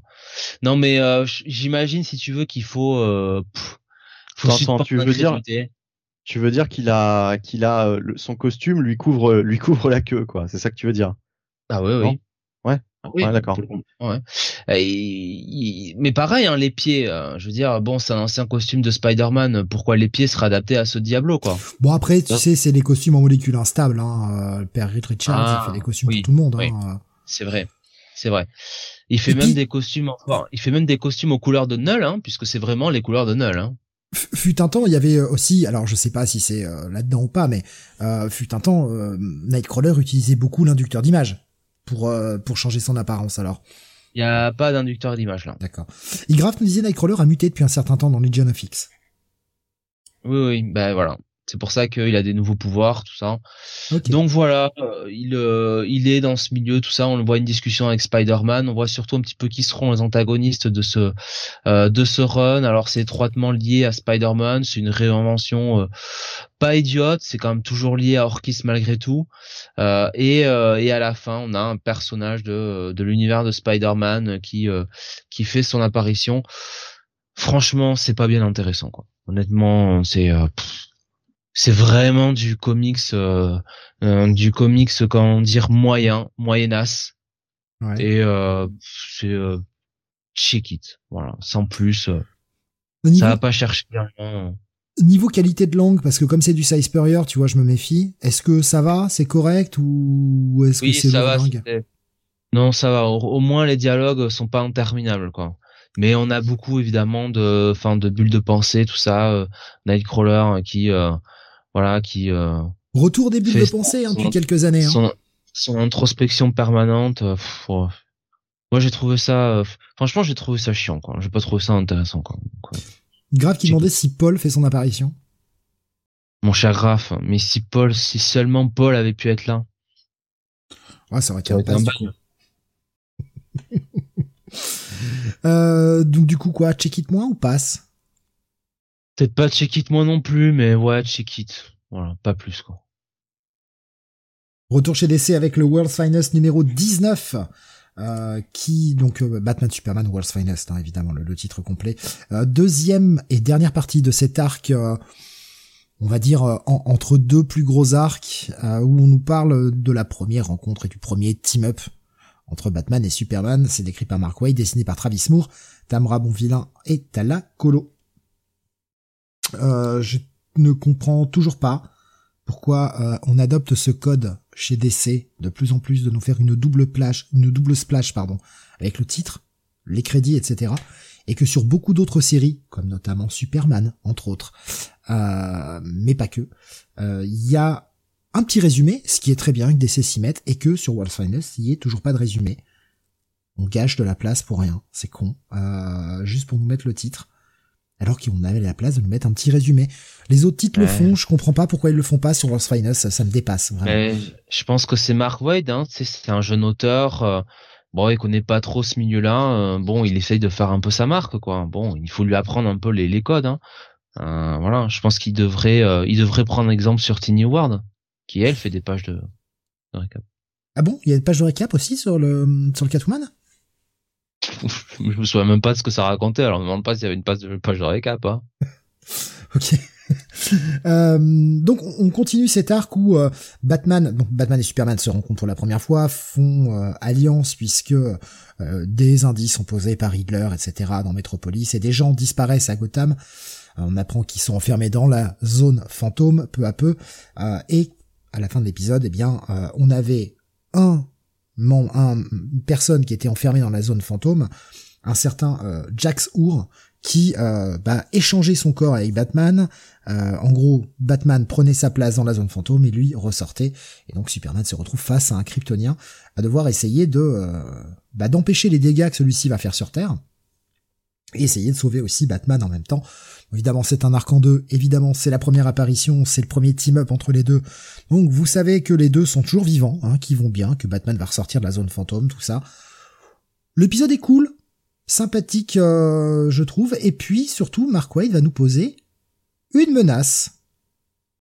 Une menace qui a aidé, finalement, euh, ce Jacksour à sortir de la, de la zone fantôme un mec en capuche que l'on voit euh, passer par-ci par-là, et surtout on nous dit qu'eh bien cette euh, ce mec-là qui, n'est pas arrêté évidemment, euh, on le voit libre à la fin et les, deux, que ce soit Batman comme Superman, n'ont pas vraiment connaissance de ce mec-là. Seul Alfred, qui est enfermé dans la zone fantôme, l'a vu et a pu donner un petit croquis aux deux aux deux super-héros. Bah, on nous dit que ça continuera dans les pages d'Action Comics en 2024. Donc voilà, Mark Wade a reposé des bases pour, euh, pour la suite, pour servir. Épisode sympathique, voilà, rien de plus. Ouais, avec un avec un méchant qu'il a ressorti de, de Superman The Animated Series, hein, notamment. Euh, ah au vu du design. Ouais, ouais, ouais. Ah, je crois qu'il était apparu. C'est possible, ouais, du coup. Je crois qu'il est, alors je sais plus s'il est apparu, il est peut-être apparu avant dans les comics, mais là il a vraiment repris le, le costume de, de Superman Tast D'accord. Je, trouvais que ça faisait une vibe un peu euh, justement série animée, tu vois. Bah du coup, ça confirme. Je comprends mieux pourquoi j'avais cette vibe. Voilà. Euh, et euh, après ouais comme toi épisode sympathique bon est-ce qu'on avait envie de voir euh, l'énième bon euh, début du tandem Batman Superman? Pas nécessairement au moins ça ramènera Alfred pour les quelques hurluberlus qui sont attachés à ce personnage bon Heureusement, ils sont peu nombreux. Euh, mais euh, non. Enfin, je trouve là quand même que Mark Wade, euh, après après un arc, l'arc avec Métamorpho qui vraiment était était bien réussi et rehaussé l'intérêt de la série. Là, tu vois, ça a fait un peu Night Terror quoi en fait ce truc quoi. C'est sympa, mais bon, on aurait pu s'en passer quoi. Voilà, ça fait un peu c'est vrai que ça permet de de voir quelque chose qui va servir pour euh, pour Action Comics. Ça, euh, ça je peux pas, euh, je peux pas le nier. Mais est-ce qu'on n'avait pas d'autres moyens d'introduire ce personnage que en faisant un arc de deux épisodes dans World's Finest, quoi? Voilà. Dans le passé, où de toute façon, on savait très bien qu'il n'allait rien arriver à Batman et Superman. Bon, c'est pas grave au final. Hein. Il y a euh, Nico Chris qui nous disait ça se passe sur Earth Zero. Comment ça peut arriver dans Action Comics? Est-ce que la Terre Prime aujourd'hui c'est pas la Terre Zéro C'est pas. vraie question. Hein. Euh, pas. Euh... Après, bon, le personnage que l'on voit, il passe dans la zone fantôme, il apparaît, il disparaît, donc rien ne prouve que le bordel peut pas voyager entre les dimensions en fait. Ouais, voilà, voilà. On connaît pas non plus la nature exacte du personnage. On connaît pas. On, sait même pas qui c'est en fait. Hein, franchement, enfin moi, ou alors s'il y avait un truc à reconnaître, j'ai pas reconnu. Mais euh, j'ai l'impression que c'est une création. Hein. C'est peut-être, euh, c'est peut-être Mark White aussi qui qui euh, qui rend un petit service, si tu veux, au à Action Comics, quoi. Tu vois, en donnant tu vois, en mettant en focus sur un personnage, voilà, dans, dans, son run, quoi. C'est peut-être, c'est peut-être l'inverse, hein, qu'il faut, faut le voir comme ça. Hein. Euh, il y avait euh, Graf qui nous disait Jack Sour euh, identique à son design de Superman Tass, effectivement. Et moi, je veux à nouveau un date entre Robin et Supergirl. Eh ben, euh, l'épisode était pas mal, hein. L'épisode était pas mal. Eh oui. Ouais, check it, ça vaut pas plus. Ouais. Check it, ouais. Jonathan, on revient vers toi pour le Titans numéro 3. Ouais, Titans numéro 3, euh, toujours scénarisé par euh, Tom Taylor avec des dessins de Nicolas Scott et une colorisation de Annette euh. Euh, donc on est toujours sur cet arc avec eh bien le retour de Brotherhood et en fait les Titans vont aller enquêter du côté de l'Église de l'Éternité. donc on va avoir un team up entre Nightwing et Beast Boy pour infiltrer un petit peu euh, eh bien euh, la Church of Blood, hein, enfin l'ex Church of Blood et euh, Blood, pardon, et on voit que bah visiblement les mœurs n'ont pas beaucoup changé. ce qui fait que bon Nightwing et, et Gar vont intervenir. ils vont vite être aidés des Titans. on va voir quand même bah, l'apparition de de Garth donc euh, Aqualad, euh, non Tempest, pardon, c'est Tempest maintenant, euh, qui visiblement lui aussi était là. Et en fait, il y aura un petit twist intéressant parce que on va se rendre compte que bah, Brotherhood n'a rien à voir là-dedans. Euh, qu'il était euh, il était emprisonné enfin maintenant Brother Eternity pardon euh, il était emprisonné par finalement ces ces hérétiques hein, ces ces durs de la feuille hein, de de, de, ces anciens sujets hein, de, de Brotherhood hein, qui, qui vénèrent Trigon. Et, et, donc bien Brother Eternity leur dit mais non je suis pour rien. Voilà. Et bon on se doute bien qu'il y a quelque chose qui cloche là-dedans mais euh, c'est plutôt euh, c'est plutôt bien écrit. Euh, et, et voilà. Et on va avoir on va avoir deux jolis twists à la fin. Donc je vais pas en dire beaucoup plus. J'en ai dit assez assez comme ça mon cher Steve à toi. Mais le le double twist est en fait cool je trouve. De de nous faire comprendre que en fait la Church of Blood a pas changé. Ah ben en fait peut-être que si. Et en fait peut-être que non. Ah en fait peut-être que si. Il y a un jeu là-dessus qui, est pas trop mal. C'est un poil longué sur. Euh, bah, on est toujours sur ce truc avec euh, Wally qui est mort dans le premier épisode, hein, mais en fait c'était pas ce Wally là, c'était un Wally légèrement du futur qui est venu euh, crever comme une grosse merde dans la tour des Titans. Parce que vraiment comme une grosse merde en plus. Hein. Et euh, bah là, du coup, qui veulent empêcher euh, Wally d'aller sur le terrain parce que comme il doit mourir dans les prochaines 48 heures, euh, bah, essayons de le mettre un peu safe pour éviter sa mort. C'est un peu long pour ce que ça veut raconter. Disons que je sais, c'est une autre époque, c'est une autre façon de raconter, mais on est en plein dedans hein, puisque relecture de Crisis, forcément pour demain soir. et donc de, du Marv Wolfman, à l'époque des New Teen Titans de Marv Wolfman, toute cette discussion qui va prendre trois pages là dans les Titans, aurait pris une demi-page, avec autant d'intensité. Il y a des moments, tu dis, ça rallonge pour pas grand-chose, quoi. Mais euh, j'ai trouvé l'épisode cool quand même. Euh, le, twist est sympa et j'ai envie d'en voir plus. Donc, euh, ouais, Gar, Gar était un peu chiant par contre. Pas Garth, hein, Gar, qui est là. Non mais t'es notre copain, reviens à la maison. Non mais en fait j'ai trouvé ma place ici. Ah mais t'es notre copain, reviens à la maison. Et il y a un truc, il y a un truc. Alors je sais pas si, quelqu'un peut me l'expliquer. Il y a un truc qui m'a, je, l'ai relu à deux fois parce que je me suis dit mais bon, vous connaissez le pouvoir de Gar, il change, il se transforme en animaux. Ok, mais il se transforme en un animal puisqu'il est une personne. Comment se fait-il qu'il se transforme en colonie de fourmis? D'où euh, De mouches, tu veux dire? C'est pas, c'est, c'est des mouches, c'est pas des fourmis? C'est des mouches, non? Une passe de chauve-souris à mouche, hein, non? Ah ouais, c'est des espèces. Ouais, c'est des. Ouais, c'est des. Euh, ouais, en fait, il se transforme en colonie d'abeilles pour entrer, puis après en colonie de fourmis pour aller piquer, euh, pour aller piquer le mec. Mais mm. il est une chauve-souris, puis une colonie d'abeilles, puis après un rat, puis une colonie de fourmis. Alors je veux bien qu'on dise une colonie, hein, ou une ruche, ou un essaim, ou ce que vous voulez, mais d'où il est plusieurs animaux en même temps en fait? J'ai pas compris, tu vois, j'ai relu la page deux fois, je me dis attends, je, quoi? Oui, c'est un peu euh, pourquoi? En fait, en fait c'est surtout non mais c'est surtout que bon, euh, s'il veut s'il veut s'infiltrer en mode euh, espion comme disait Nightwing, c'est pas plus logique de s'infiltrer en un seul animal en fait, en une fourmi ou un oui. Un, une mouche quoi? Je, comprends l'idée de avec plusieurs fourmis, il pique le gardien qui va qui se barre de la de la salle comme ça ça reste le champ libre. Mais en fait, enfin c'est c'est juste du scénarium quoi. Je me rappelle pas l'avoir vu déjà faire ça. Je peux me tromper. Non, il pas a jamais fait. J'ai pas tout lu du perso, hein, donc euh, attention, il l'a peut-être déjà fait. Ailleurs, mais je trouve ça bizarre. À ce moment-là, ça, induit le fait qu'il pourrait euh, se transformer en plusieurs, euh, je sais pas moi, mais rhinocéros, euh, singes géants, des choses comme ça, quoi. Enfin non, ça n'a pas de sens. Il ne garde pas sa corporalité. je veux dire, quand il devient un éléphant, il devient un plus gros éléphant. Quand il devient un rat, il est tout petit c'est pas parce que c'est des insectes que du coup il va avoir la même masse que ce qu'il a quand il est euh, humanoïde. Enfin, je sais pas, j'ai beau retourner le truc dans tous les sens, je trouvais pas comment ça marchait quoi. Bon, voilà, je pointe ce détail-là. Si quelqu'un a la réponse, je je, je l'avais bien, je l'avais bien, ça m'a intrigué quand même. Euh, Nico Chris nous disait, j'ai testé Titans avec ce numéro, c'est pas super engageant. Tempest peut crever, je m'en fous, contrairement Titans. Et Graf nous disait, bah pour le coup, même si c'est aussi décompressé malheureusement, j'ai pris plus de plaisir à lire le Titans que Nightwing cette semaine. J'aime beaucoup les dessins de Nicolas Scott, et pas de backup moisi, donc un petit bail.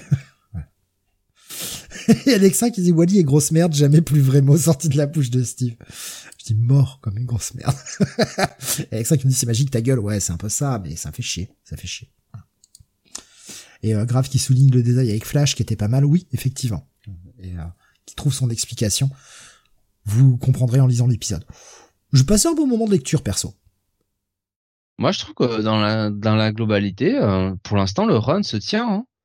Il garde son fil rouge avec euh, avec Wally, mais euh, moi j'aime bien cette réinterprétation de, de Brother Blood.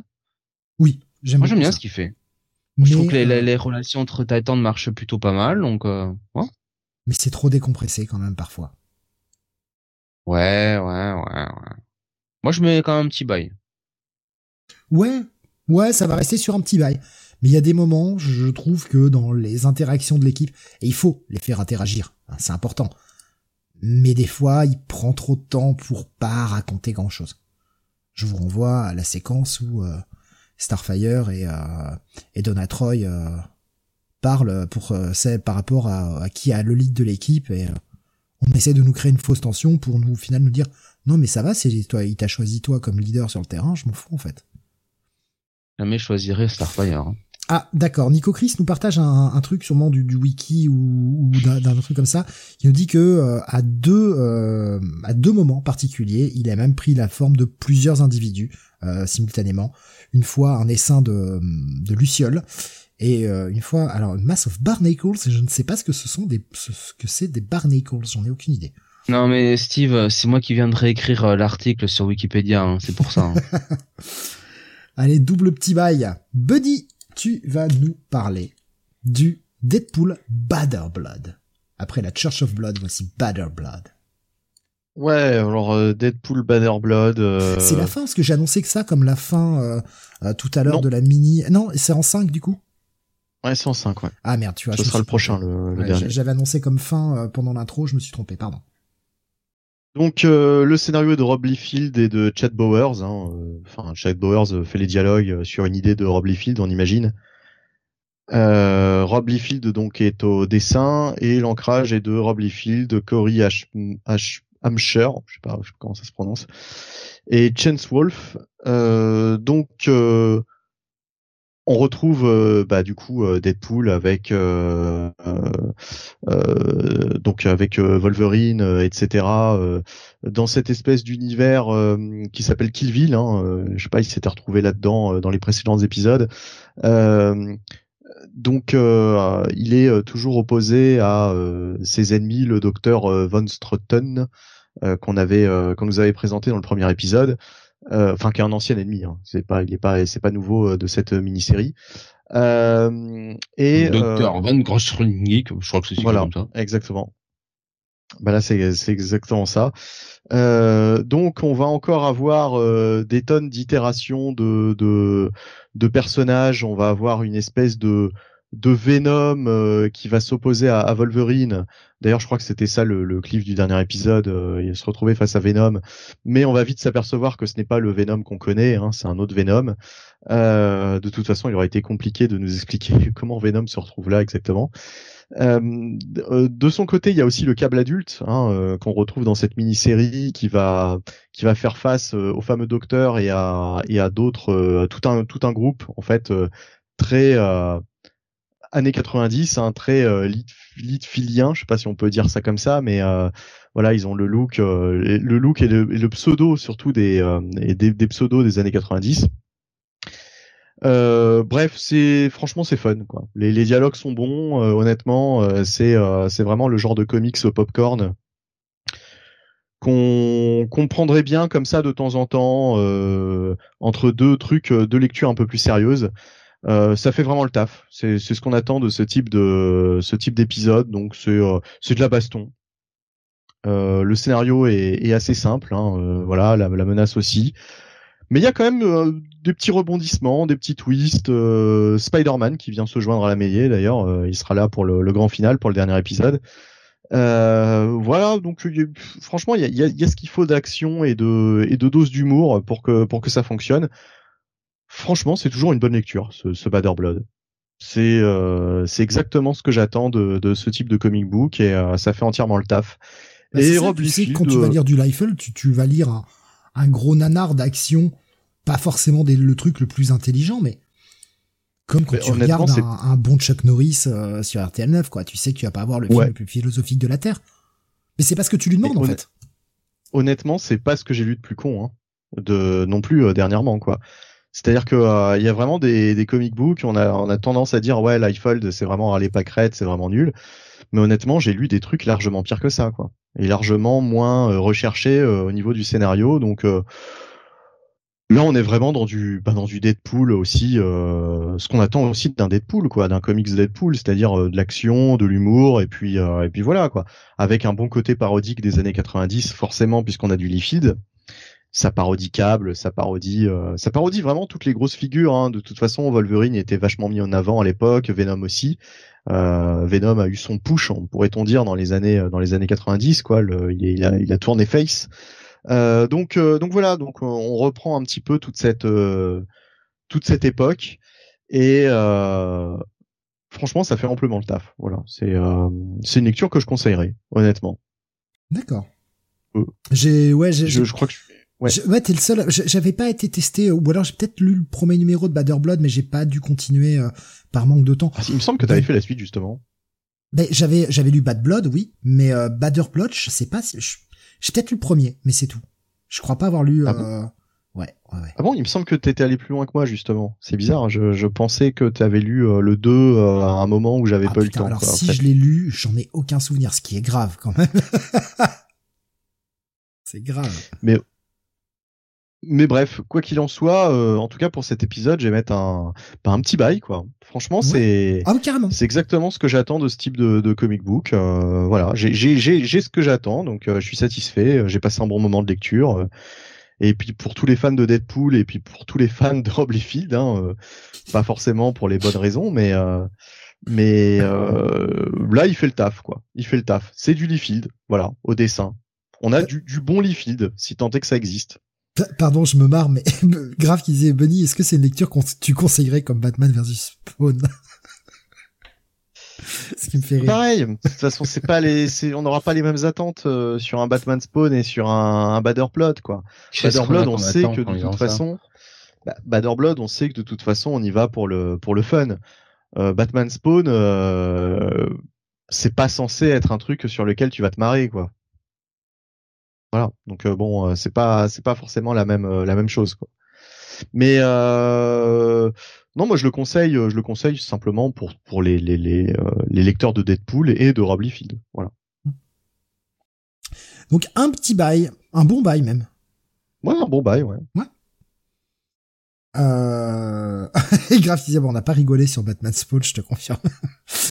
Allez, continue. Justement, Batman, Jonath, la sortie du Batman White Knight Presents, génération Joker, numéro 5. Oui, toujours scénarisé par euh, Katana Collins et Clay McCormack, avec des dessins de Mirka Andolfo, une coloration d'Alejandro Sanchez. Avait partie des parties graphiques toujours de très bonne qualité hein, avec Mirka. On est quand même euh, euh, on est quand même toujours bien servi. Et euh, on va un peu nous explorer dans le début de l'épisode la relation entre Marianne alias Riot et euh, Poison Ivy pour nous faire comprendre pourquoi elles sont en relation et surtout pourquoi Riot a trahi un petit peu tout le monde dans le dernier épisode. C'était évidemment pour bah, sauver Poison Ivy euh, qui est euh, qui est malade apparemment. Euh, il lit ça, enfin les auteurs, les scénaristes lisent ça, enfin en tout cas la première partie de l'épisode dans le passé avec ce qui s'est passé dans euh, White Knight. donc c'était, je ne sais plus avec, enfin la partie avec Azrael. Bah, souvenez-vous, hein, c'était la deuxième partie. Je ne me souviens plus exactement comment ça ça, ça s'appelle. Et puis, euh, bah, surtout sur le temps présent, on va continuer de, voir un petit peu euh, euh Riot qui, euh, poursuit les deux gamins de, de Joker et, et qui essaye surtout de les faire, leur faire faire ce qu'elle a envie. elle veut que le Joker ouvre ouvre quelque chose. Euh, on a euh, Harley Quinn qui euh, pendant ce temps ben était prisonnier donc bah du de la glace de Dr Freeze qui est libéré par le, FBI donc emmené par l'agent Prince et l'agent Stewart. donc voilà, Harley va être un petit peu mis de côté jusqu'à l'intervention bienvenue de, de Bruce qui vient filer un coup de main à sa girlfriend pour qu'ils aillent sauver les gamins. mais l'intérêt quand même de l'épisode, c'est d'explorer un petit peu les saloperies qu'a pu faire le Joker. Et euh, on a affaire à un cliffhanger. Là j'avoue je ne l'ai pas vu venir. Et c'est plutôt euh, bien trouvé. Et encore une fois euh, dans cet univers euh, White Knight on on réinvente on réinvente bien le la, la continuité de Batman. Donc c'est c'est vraiment très appréciable. Alors encore une fois on se positionne là après les événements de de Beyond the White Knight hein, bien sûr. Donc voilà. Franchement un très bon un, très bon numéro ce numéro ce numéro 5 ça suit bien ça suit bien l'histoire. Il y a des bonnes révélations. Euh, on comprend bien les motivations des personnages. Euh, le duo Harley Quinn euh, Batman, bah il y a une bonne alchimie entre les personnages. non, franchement ça c'est pas mal. On sent aussi que du côté du FBI, on nous dit pas tout. Hein, l'agent Prince et l'agent Stewart. voilà donc bah un bon petit bail. Franchement, une très très bonne lecture. Et tu vas enchaîner euh, avec un autre titre de cette semaine aussi, chez Boom, cette fois-ci, la sortie du 13e numéro de Grimm. Euh, chapitre 13 donc, euh, qui s'appelle Interlude, scénarisé par Stéphanie Phillips, avec des dessins de Flaviano et une colorisation de Rico Renzi. Interlude et pour cause, puisque ben ça va être un petit peu euh, un épisode qui va euh, qui va sortir du plot principal puisque on va euh, on va s'intéresser au personnage de Marcel qui souvenez-vous est l'un des Grim Reapers qui était ami de Jess et qui a été un petit peu bah, attiré dans les abysses hein, dans le dans le néant j'ai envie de dire. Et là on va un peu explorer sa sa backstory euh, donc euh, son histoire euh, dans la France du, du de la fin du 19e siècle, début du du, du 20e siècle. et en fait, on va vite comprendre que de backstory, en réalité, il n'en est pas. C'est pas vraiment une backstory. Que ce ce personnage d'Henri, qui est donc le le petit ami dans le passé de Marcel. Euh, il semblerait que ce ne soit pas vraiment lui, ce soit quelqu'un qui prenne son apparence, qui, prenne, euh, qui prenne sa, voilà, qui, oui, qui prenne son apparence. Et, euh, et on sent bien qu'on assiste quand même à une manipulation un petit peu de Marcel. Euh, donc voilà, euh, un épisode en trois parties, euh, toujours bien, toujours aussi bien dessiné, euh, avec quand même cette, euh, comment dire, cette constante un petit peu dans ce, titre de la la tentation un petit peu. On sent qu'il y a beaucoup beaucoup ce jeu-là. Euh, c'est pas c'est pas indispensable non plus parce que très clairement ça aurait pu être un tie voilà euh, c'est pas euh, c'est pas vraiment la suite de l'histoire proper. Ça s'intéresse avant tout à, un personnage secondaire, celui de Marcel. C'est quand même bien écrit, c'est toujours bien mis en scène, bien dessiné euh, par Flaviano et, enfin Flaviano, ouais, et Enrico Renzi. Maintenant, oui, ça, ça restera, allez, ouais, quand même un, un bon check-it, pas plus quoi. Voilà. On passe maintenant à du Marvel avec la sortie du Uncanny Avengers numéro 2. Je crois que je suis le seul à avoir été le lire finalement, à moins que tu oh, l'aies lu, Jonathan. Ouais. ouais. Non, j'ai pas lu. Euh, Uncanny Avengers donc, le écrit par euh, Gary Dugan, avec Javier Garonne au dessin et euh, Maury Hollowell à la colo. Donc cet assemblage d'équipes, hein, on reprend la, trame Uncanny Avengers, on mélange des X-Men et bah, des Avengers, en tout cas là des mutants plutôt et des Avengers, puisque bah il y a tout ce plan d'Orkis, hein, les mutants qui sont pourchassés. Enfin c'est la situation Followix. Hein. Et Cap ne supporte pas de voir cette injustice et décide donc de revenir un peu aux anciens trucs, de ramener bah, une équipe où il mélange des mutants et des Avengers, leur donner une semblante légitimité, et puis euh, bah, d'essayer de, montrer au monde que non, les mutants sont pas sont pas tous méchants quoi. Je vois CCCP qui nous dit cette cover dégueu. Ouais. Euh, l'intérieur, euh, c'est un peu pareil. Il y a des moments, c'est cool, et il y a des moments, ça a pas du tout. En fait, c'est un peu, euh, un peu la même ambiance. D'ailleurs, la, cover, hein, ce sont les artistes que vous avez à l'intérieur du comic. Cette fois-ci, moi, il n'y a pas mensonge. C'est la marchandise. Donc, l'assemblage de l'équipe, on a donc Captain America, bien évidemment. On a Quicksilver, Deadpool, Rogue, Pinance et Psylocke. Grosso modo, quasiment que des mutants, en fait. Sortis de Cap, sont que des mutants. Euh, bon, il s'était fait casser la gueule par Captain Krakoa. Euh, on, a quand même l'appui de, Black Widow qui n'est pas mentionné mais qui est là dans l'équipe avec eux, hein, qui, les a rejoints. Euh, Captain Krakoa est au-dessus de Captain America, lui a éclaté un bras, vraiment il lui a pété le bras et va l'achever. Mais Black Widow intervient, son petit fusil sniper qui peut qui peut justement permettre à Cap de se sortir de tout ça, pendant que le reste de l'équipe va essayer d'empêcher tout le monde, puisque le but de Captain Krakoa et de son nouveau FLM, hein, Front de Libération Mutant, euh, est de voler une tête nucléaire. Et euh, bah pas de chance pour eux, ça va mal se passer. Et bah, les Uncanny Avengers vont pas réussir à empêcher le vol de cette tête nucléaire. Dans le FLM, on a là aussi un assemblage un peu de, de, de persos. On a à la fois Blob et Wildchild. Vous vous rappelez de Wildchild? Non, c'est Wildchild ou? Wildside, pardon, pas Wildside, Wildside. Euh, rappelez-vous, vos années X-Force, version Liefeld justement dont on parlait tout à l'heure. Il y a Captain Krakoa et puis euh, il y a les frères euh, Andreas et Andrea, frères et sœurs. Je dois avouer que c'est pas bien passionnant. Alors évidemment le, combat est assez vite fini, on a seulement 7-8 pages hein, qui sont du combat, puis le reste c'est l'aftermath, avec pas mal de choses qu'on essaye de mettre en place, des discussions, des, des avancées mais je trouve que on veut faire de, de, Quicksilver la caution comique quand on a un Deadpool. Alors, je comprends l'idée de d'essayer de de twister un peu les attentes. On se dit ah Deadpool va être la caution comique, tout ça. finalement non, c'est Quicksilver.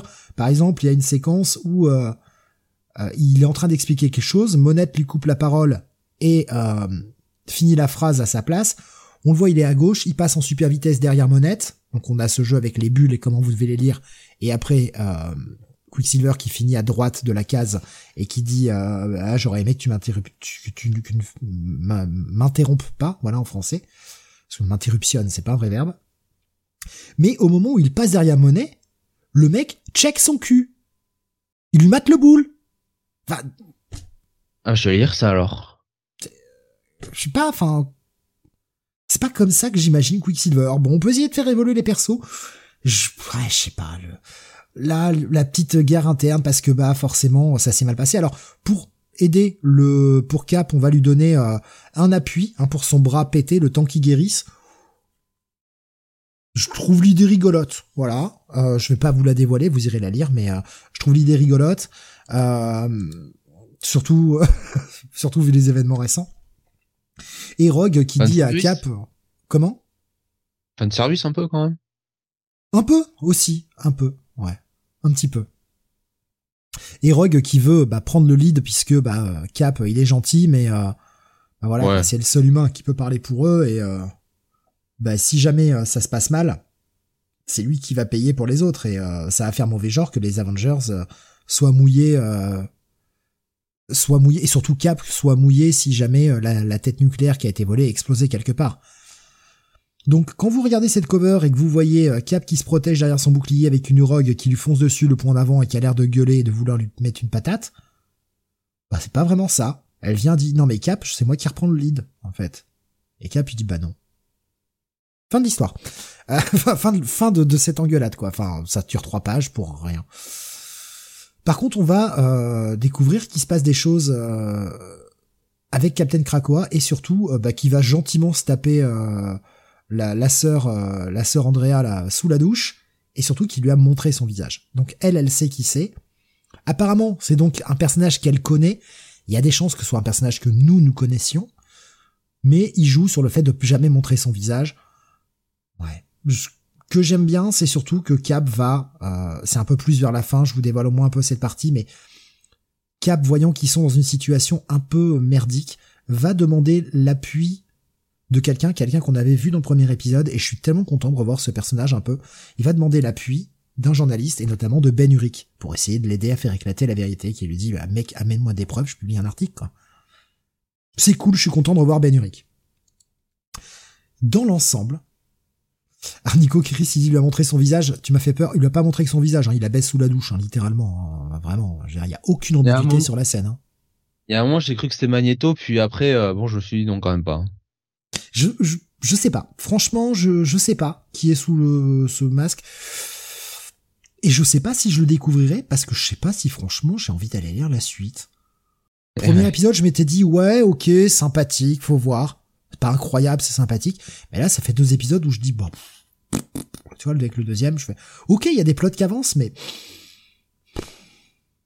je suis pas emballé en fait. J'ai pas la flamme, j'ai pas le petit truc qui me dit, euh, putain, tiens, j'ai vraiment envie d'aller lire la suite. Et même ce cliffhanger, je me dis, bon, ouais. Moi, j'y crois moyennement. Donc, euh, bah, ça va être un petit check-it. Je m'ennuie un peu. Et visuellement, il y a des idées, mais dans l'ensemble, c'est quand même pas très joli. Les visages sont pas constants, notamment d'une case à l'autre. Les gueules, elles changent. Pas très pro, quoi. Donc, tout petit check-it, c'est pas, c'est pas ouf. Bunny, on revient vers toi, on repasse chez DC, et voilà un titre que l'on a attendu. Et on l'a attendu pendant trois mois, ce titre. Peut-être peut-être un peu trop. Peut-être un peu trop, justement. Euh, Avais-tu été rattrapé de l'annual dont on avait parlé? On t'avait dit, ah, il est pas mal. Parce que je crois que tu l'avais pas lu. Ah, attends. Bah, lu, hein. Ah si, moi je l'ai lu. Tu l'avais lu aussi mm Oh putain, je sais plus, je suis désolé. Ah oui, puisque on en avait parlé. Bah c'était l'annual avec euh, le. Je crois même que c'était moi qui en avais fait la review avec le Daily, avec le Daily Planet, je veux dire. Ok, ah avec les journalistes. Je, sais plus, je sais plus, je suis désolé. Comme j'ai pas encore monté cette émission, je ne me rappelle plus. Ok, ok. Bon, euh, ouais, ouais, non, mais euh, à moins qu'il y ait autre chose, mais euh, non, non, j'avais vu ça. Ouais. Non, non. Pas à ma connaissance en tout cas. Donc, euh, Joshua Williamson au scénario, euh, Gleb Melnikov au dessin, et je m'y attendais pas, et Alejandro Sanchez à la colorisation. Alors j'aurais dû regarder hein, les sollicitations, bah oui, on aurait dû, on, en est con. Euh, je m'attendais bêtement à un retour du dessinateur euh, qu'on a vu sur le premier arc pour ce deuxième arc, surtout après la pause estivale. Je me suis dit bon bah voilà, voilà il est en train de, de tailler ses crayons et euh, il nous a fait un petit truc. Enfin voilà, il a eu le temps quoi. Et en fait, que nenni. Et euh, je vous cache pas que moi, euh, ça m'a piqué les yeux, quoi. Quand même, ce, ce style hyper années 90. Tu m'aurais mis euh, Joe Kelly au scénario, euh, je l'aurais cru, quoi. Parce que euh, j'avais vraiment l'impression d'être face à un comic book, en tout cas graphiquement parlant, qui était tiré, ouais, de la fin des années 90, début 2000, quoi.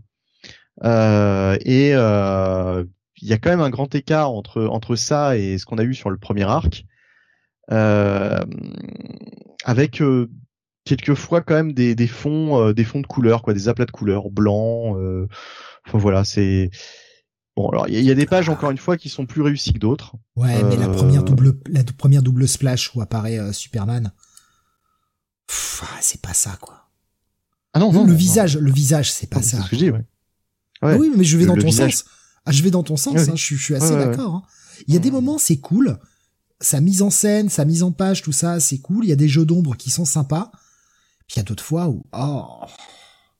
Je trouve d'ailleurs qu'il réussit mieux Clark que Superman. Merci, merci. À un moment donné, euh, elle a, elle a un problème là. Elle a les, la tête qui, qui, qui, qui, qui s'étire ah. comme un élastique. Euh, enfin, il y a, y a, y a, oui, il y a un écart entre ses yeux là d'un seul coup, euh, d'une case à une autre. Euh, non, non, non, ça va pas quoi. Ça va pas. Et puis il y a vraiment ouais, des dessins où c'est euh, c'est vraiment le strict le strict minimum quoi. C'est ouais, sur un titre comme Superman, disons qu'on s'attend à autre chose. Bah surtout quand ça a commencé avec Jamal Campbell. En fait. Et c'est ça, ouais. C'est un peu l'effet le numéro euh, ouais, si, si le numéro 1 c'était ça, tu vois, tu, le standard de cette série c'est ça, bon bah ok, on, on s'habitue et on fait avec. Mais c'est vrai que tu nous as mis Jamal Campbell sur le premier arc, quoi. Voilà, ouais, c'est un petit peu l'effet qu'on a vu avec Eketo et quand on était passé au deuxième arc ou au troisième arc avec un autre, euh, un autre dessinateur qui était pas, voilà, c'était pas pareil, quoi. C'était difficile. Bon, faut s'habituer, quoi. Bon. Alors pour ce qui est du scénario, on est toujours sur cette intrigue où euh, euh, Clark enquêtait sur les fameux Dr Farm et Monsieur Graft, donc qui qui font partie du, du passé de Lex Luthor. Lex Luthor d'ailleurs qui a qui a subi un, un comment dire un, une, une attaque hein, sur sa personne puisqu'il était enfermé à, à Rikers. Il a été poignardé, ouais, exactement. Euh, donc bon, là, on voit clairement qu'il s'en sort. Euh, non, quoique. Attends, non, justement. Euh, je crois qu'aux aux yeux du public, euh, aux yeux du public, il est mort, quoi. Pour le pour le public, euh, pour le commun des mortels, il est mort. Ils sont en train de l'opérer, on sait pas trop, quoi. Ouais, voilà. Mais euh, nous, on sait que bon, il s'en est sorti. Euh, de toute façon, c'était déjà dit dans un dans un dans un comics précédemment, entre temps.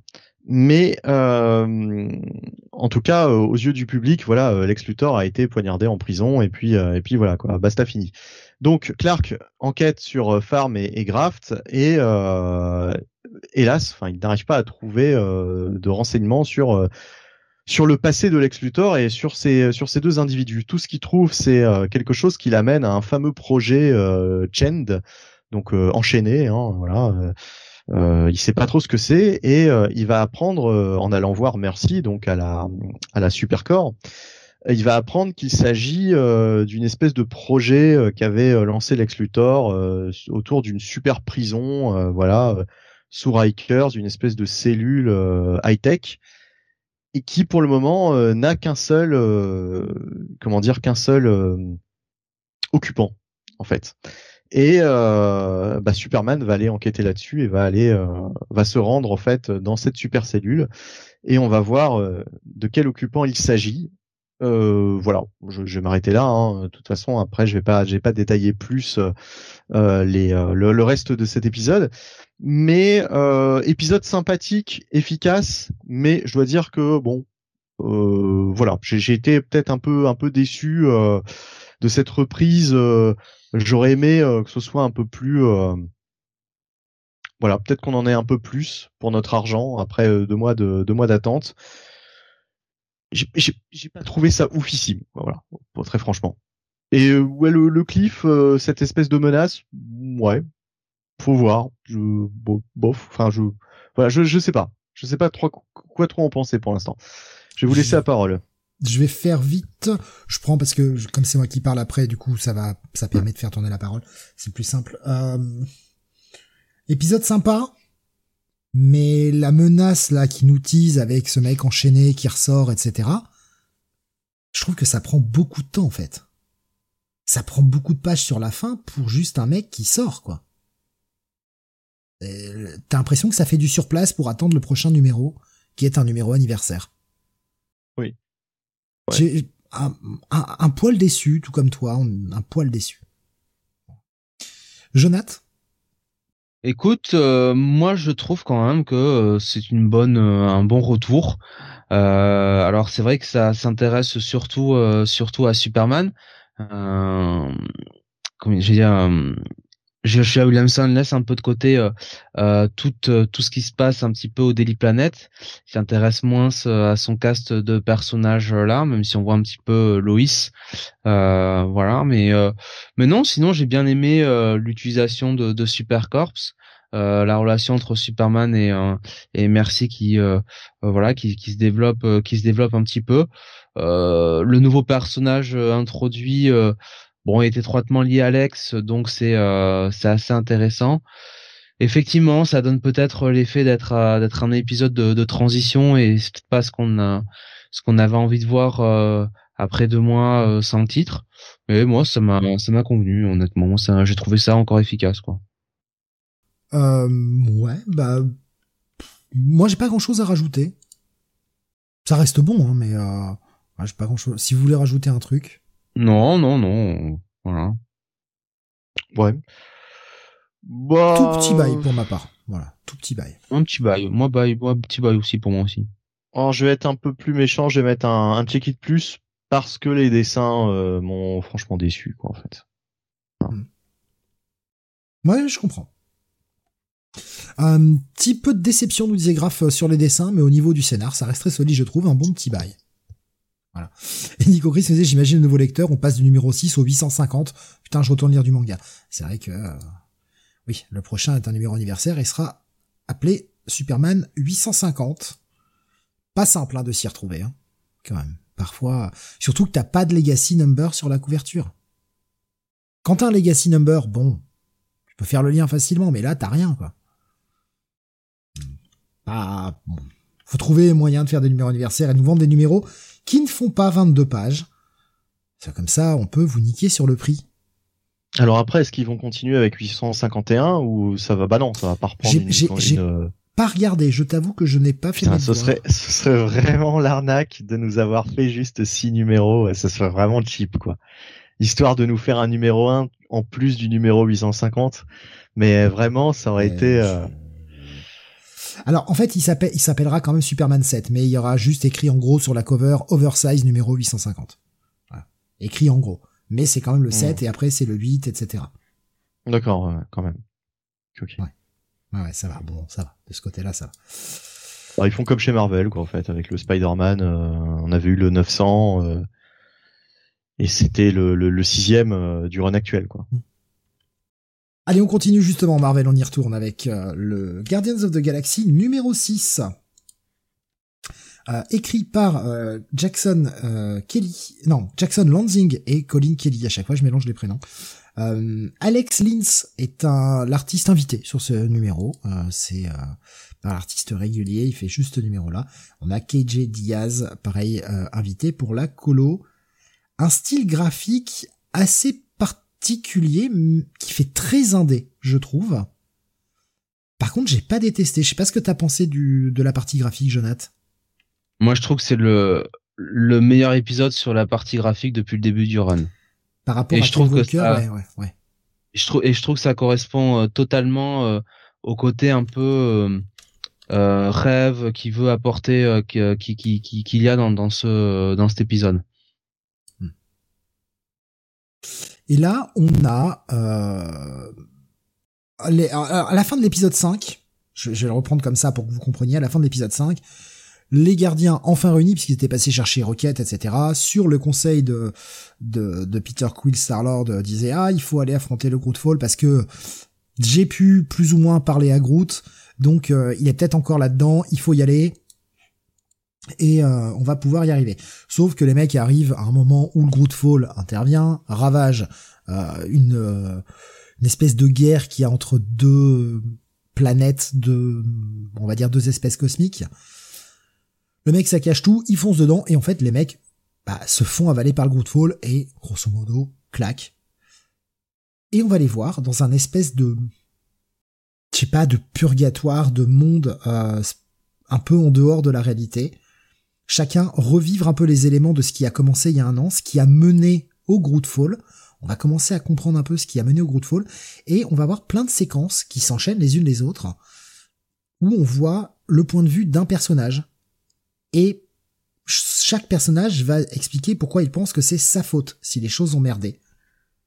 on va dire l'essai est intéressant, mais je, alors, disons que sur la fin, ça y est, ça commence un peu à bouger. Euh, il se passe un peu quelque chose, mais je commence à m'ennuyer ferme, vraiment sur le titre. Je, commence à vraiment me faire chier en fait. J'ai pas l'impression que la situation avance des masses. On est au sixième. Quoi. Et euh, on a commencé avec un espèce de western un peu spatial et gardiens qui sont euh, qui sauvent des gens. Il y a cette menace du Grootfall et ouais, enfin ils ont fait ça sur un épisode et depuis, bah on s'emmerde un peu. Il y a deux trois éléments à chaque fois qui sont sympas. Je trouve qu'il manque vraiment de quelque chose, d'un lien pour m'accrocher purement et simplement. Est-ce que j'ai envie d'aller voir la suite? Oui, vu ce qui m'est teasé, mais Heureusement que j'ai pas continué. Hein. C'est aussi que, je fais confiance aux scénaristes, mais je leur fais de moins en moins confiance, disons. T'as peut-être pas le même avis, Jonathan, par contre. T'as peut-être un avis euh, plus mitigé ou peut-être plus intéressé. Bah, l'épisode en lui-même, je trouve est bon.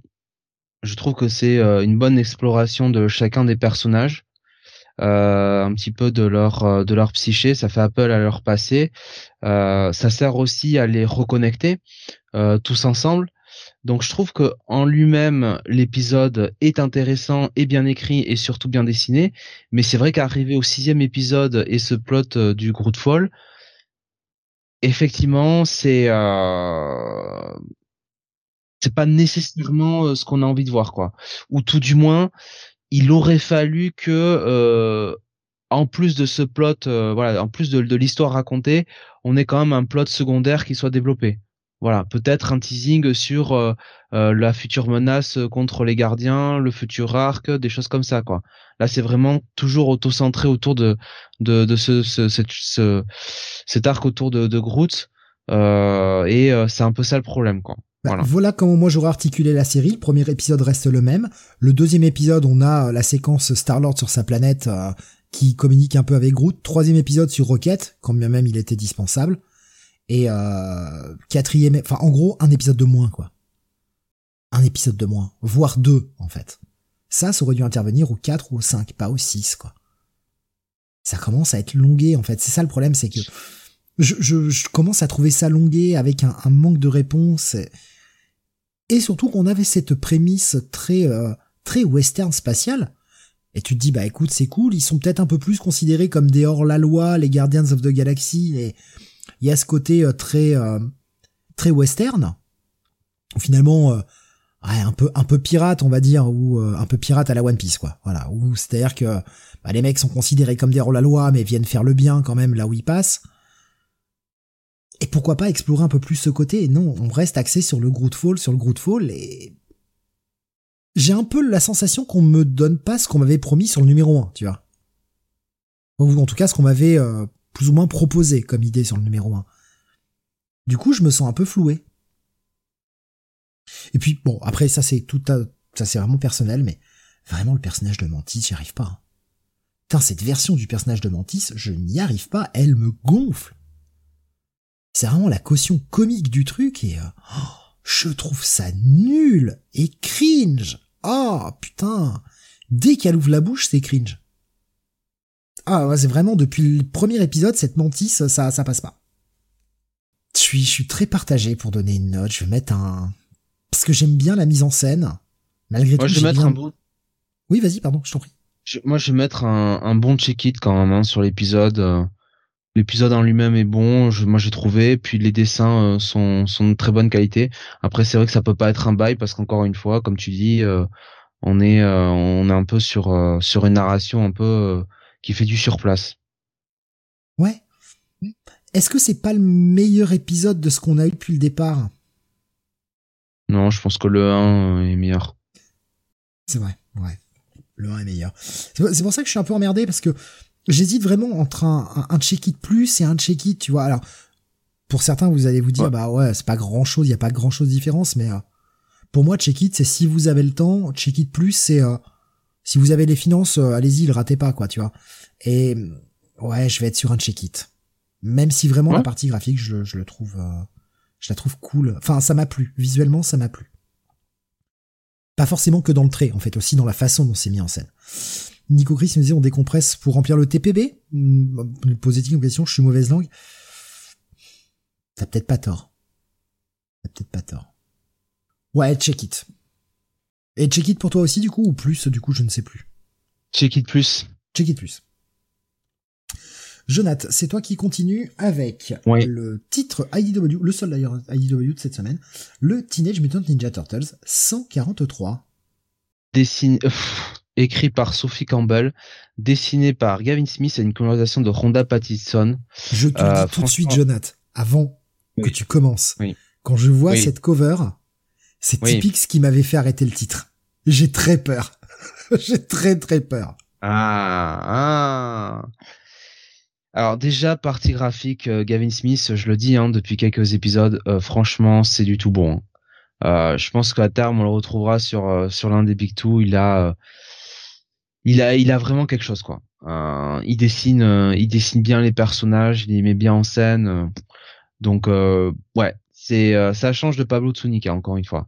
Et puis le scénario, bah on suit cet arc avec le retour du docteur euh, Barlow hein, qui euh, eh qui a continué un petit peu ses expériences avec les, Dragon Scale, hein, les les écailles de dragon. Souvenez-vous, il en avait mis sur les arrêts pour un peu prendre son contrôle et et il a fait un peu ça à différentes bêtes. Euh, il avait pris en otage du coup l'une des trois belettes euh, du clan du clan d'Aliopex. Et ça fait que bah dans l'épisode précédent, euh, Aliopex euh, essayait avec, enfin avait été attaqué dans les égouts avec son clan.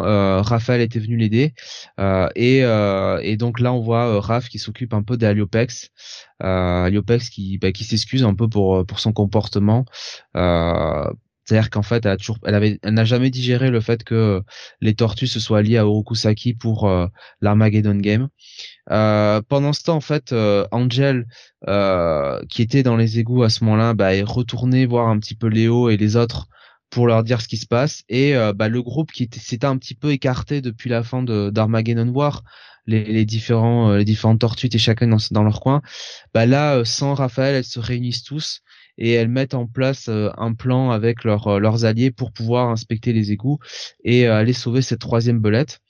Euh, on va euh, voir le docteur Ballot un petit peu qui va nous exposer euh, son petit plan. On va voir un petit peu la relation qui le lie avec avec les Arrêts. Et puis surtout, bah, les tortues vont explorer les les égouts et, et le pouvoir des, des, écailles de dragon va être exploré de, de manière très très pertinente par Sophie Campbell et par Gavin Smith. donc donc ça c'est pas mal du tout. Et puis bon bah on va avoir une accélération dans la dernière partie de l'épisode avec euh, avec beaucoup d'action et un cliffhanger euh, qui marche euh, qui marche très très bien. franchement, je pas je vais pas vous en dire beaucoup plus parce qu'on est un peu sur finalement la fin de ce j'ai l'impression de cette première partie d'arc. écoutez, franchement, c'est du tout bon. À l'image de de cette reprise, enfin peu de cette relance après Armageddon Armageddon War. Et euh, bah, pour vous dire, euh, pour moi, c'est mon coup de cœur de la semaine. Je trouve que il euh, y a tout qui marche là-dedans. les, révélations, les nouveaux pouvoirs, des interactions nouvelles qu'on voit entre certains personnages qui sont développés par par Sophie Campbell. le clip de fin et marche marche très très bien. franchement, bah du tout bon. Voilà, mon coup de cœur de la semaine. C'est marrant hein, du coup ce que tu en dis parce que quand je vois la cover, moi, ça me faisait vraiment penser à tous ces moments, tu sais, où on se faisait chier sur le titre, euh, à passer le premier arc, où c'était, euh, bah, que c'était juste de la tranche de vie, quoi, où on en était euh, tortues qui faisaient des, même pas les tortues d'ailleurs, où on est d'assister à des espèces de courses de moto, quoi. Façon, euh, façon bah, Wacky Racers, c'était nul à chier, quoi. Ou des concerts hein, aussi. Bah, j'ai ah l'impression que. c'est vrai, ouais, ouais, De Rocksteady j'ai l'impression, euh, enfin une battle de rock avec Bebop et Rocksteady, c'est quand même plus drôle hein, que la moitié des titres qu'on lit chaque semaine. Hein. Euh, non mais là, là c'était même pas drôle, hein, franchement, c'était juste mignon, euh, mais c'est tout. J'ai, si tu veux, cette couve, enfin, c'est une couve qui a rien à voir avec ce que tu dis, quoi. Ça a rien à voir avec l'art. C'est juste, j'ai l'impression pour mettre euh, tous les, pour mettre tous, les, les ouais tous les protagonistes du, du run de Sophie Campbell mais franchement il y a il y a aucune il y a aucune il y a même si tu veux il y a des personnages là que tu vois sur la cuve la cuve la cuve putain, la cuve des WC il y a des personnages sur la couve que tu vois même pas euh, que tu vois même pas dans l'épisode en fait donc euh... ah non mais tant mieux c'est vrai que moi quand, quand j'ai vu cette couve je me suis dit oh putain les les les je, je vais faire je vais abuser bien sûr mais les pires heures de l'histoire TMNT qui reviennent quoi. Et, euh, et en fait par rapport au résumé que t'en as fait pas du tout, en fait, ça a pas l'air d'être tout ça, donc ça m'a rassuré, en fait. Non, non, j'avais peur que ce soit un truc, euh, un truc horrible, quoi. Non, on est, on est vraiment dans le côté euh, ninja, euh, dans le côté aventure, action, avec de la technologie, de la magie aussi, donc voilà, tout ce qui fait le, le sel des Tortues Ninja, quoi. Ok, bah ouais, donc ouais, ça a l'air bien. Bah ouais, franchement, ouais. De toute façon, c'est ton coup de cœur, donc oui, ça l'est, forcément. C'est ça. Et on va terminer avec bah, une nouveauté là aussi pour conclure cette émission on aura bien accéléré finalement sur la fin. Euh, et là, comme je suis le seul à l'avoir lu, finalement, ça va être assez rapide aussi. On va parler de Green Lantern War Journal. Le, le second titre de la franchise Green Lantern qui nous avait été teasé dans les backups de, de Green Lantern depuis quelques mois maintenant. La, reprise hein, du, titre par Jeremy Adams. Et donc là, on est sur le titre de Philip Kennedy Johnson, avec au dessin Montos et à la chorisation Adriano Lucas. Encore un titre où on a une double plage, une double splash page pour nous mettre le titre, pour nous mettre les auteurs, et qui nous met un résumé J'en parlais tout à l'heure pour World's Finest, où on a toute cette place, toute cette place, gâchée. Dans Superman, on a le résumé, et là aussi, on a un petit résumé. Faut dire qu'en plus, le titre s'inscrit juste après le backup. Peut-être qu'il y a des gens qui n'ont pas lu les titres Green Lantern, surtout qu'il y avait des backups dans les Night Terrors Green Lantern. Peut-être que des gens ont fait l'impasse de Night Terrors et ou du tie-in Night Terrors Green Lantern. Donc c'est bien d'avoir mis un d'avoir mis un résumé pour les gens pour qu'ils puissent prendre un peu euh, en cours de route. Tu dois te rappeler, je pense, Jonathan, du dernier backup, euh, tu sais, avec ce cette ce lanterne euh, rouquin qui ah oui, accompagnait un, nouveau John Stewart, qui était en fait ils sont dans un autre univers, un John Stewart un peu habillé façon style, mais que en armure verte de de bah, d'énergie Green Lantern. Hein. Et on va reprendre de là en fait. L'anneau euh, de, de cette euh, de ces espèces de revenants s'est échappé et est arrivé dans l'univers d'essai classique, dégommant par là même une station. Et euh, c'est un anneau qui un petit peu. Alors, il est un peu violet. On pourrait se dire est-ce que c'est des Razamarones ou quelque chose comme ça? En tout cas, ce serait peut-être une espèce de fusion, si on va par là, entre l'anneau violet et l'anneau euh, l'anneau noir euh, l'anneau de euh, de, bah, de, de l'époque des, Black Lanterns quoi et donc le la on va dire le personnage le principal de cette de, de ce nouveau corps qui nous est présenté va tuer des gens et les mettre sous sa coupe, en fait, en faire des espèces de zombies décérébrés qui ne disparaîtront qu'à la mort de celle-ci. Une fois qu'elle aura été trop endommagée, en tout cas. Donc là, elle va prendre contrôle des différentes personnes sur cette station. Et on a ce, jeune lanterne qui va arriver sur Terre, qui, euh, enfin, dans notre monde, à la poursuite de cet anneau, puisque l'autre John Stewart ne peut pas y aller, on ne sait pas trop pourquoi pour le moment, en tout cas, c'est vraiment ce, lanterne, et c'est le lanterne Shepherd, voilà, je cherchais son nom, euh, qui, euh, qui arrive, qui va essayer d'empêcher cette invasion, d'empêcher que l'anneau aille sur la Terre, et il entend en fait, euh, il discute malgré tout, une espèce de télépathie, alors peut-être par son anneau ou quoi que ce soit, en tout cas à travers la dimension, il peut discuter avec le John Stewart de sa dimension, euh, qui euh, lui donne des indications.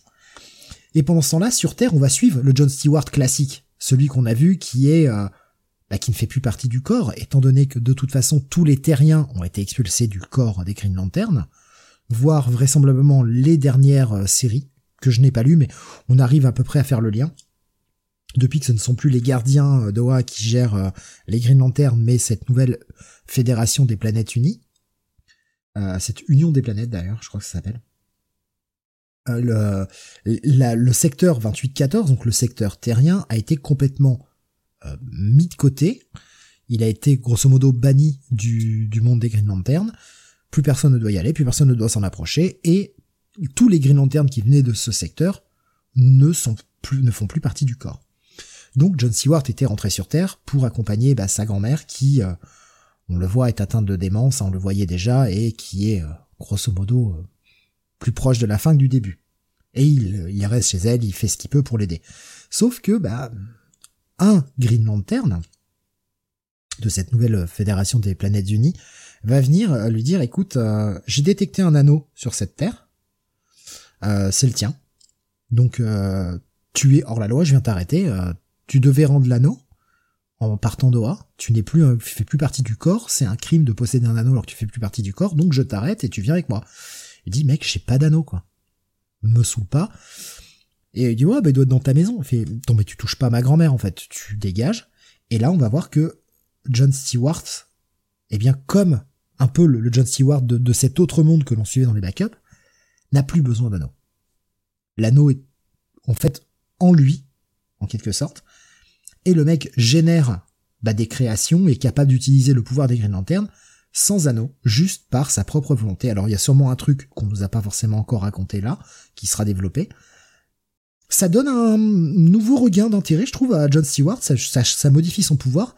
Ça va aussi dans le sens de ce qui a été présenté dans la série par Jeremy Adams avec euh, ce, ce Hal qui trouve cet anneau là sur un Manhunter euh, qui, n'est pas vraiment un anneau parce que dès qu'il essaie de sortir de la Terre, bah plus rien, ça marche plus. On l'a vu dans le dernier épisode. Et euh, bah justement d'un côté on a ce, cette, ce nouveau lanterne Shepard qui euh, bah, est est pris face à des espèces de zombies et cet anneau qui les a zombifiés, qui s'est enfui et qui va sur Terre, qui va essayer de tuer John Stewart, puisque ce personnage veut tuer John Stewart dans une dimension, n'a pas réussi, décide d'aller tuer euh, ben, John Stewart dans une autre dimension. Et de l'autre côté, on a ce, John Stewart qui ne cesse de penser à toutes les aventures qu'il a vécues, même s'il sait que c'est terminé, qu'il doit s'occuper de sa grand-mère, et qui va devoir bah, de reprendre plus ou moins du service euh, contraint et forcé. Premier épisode est pas mal. Ça, hum, j'ai trouvé que c'était accrocheur. Ça manque peut-être d'un d'un cliff un peu plus impactant, euh, parce que finir sur le, enfin, le cliff finit sur euh, vraiment la mauvaise position de Shepard, qui est pas le personnage principal du titre. En tout cas, c'est pas ce qu'on veut nous vendre. Donc, je trouve que le cliffhanger est peut-être un poil à côté, mais euh, je suis intrigué. Je vais aller lire la suite. Ça m'a bien plu. Les dialogues de, de Philip Kenny Johnson étaient pas euh, j'ai pas j'ai pas ressenti ce côté neutre comme je le ressentais sur euh, sur Action Comics ou sur d'autres titres. Ça va, franchement, c'était euh, correct, plutôt plutôt surpris en bien. J'attendais pas grand-chose du titre, plutôt surpris en bien. J'ai envie de voir où ça va et je suis très curieux de cette nouvelle version de John Stewart avec des pouvoirs un peu différents. Je vois Grave qui nous dit, justement, je l'ai lu ce War Journal, ça m'a bien plu.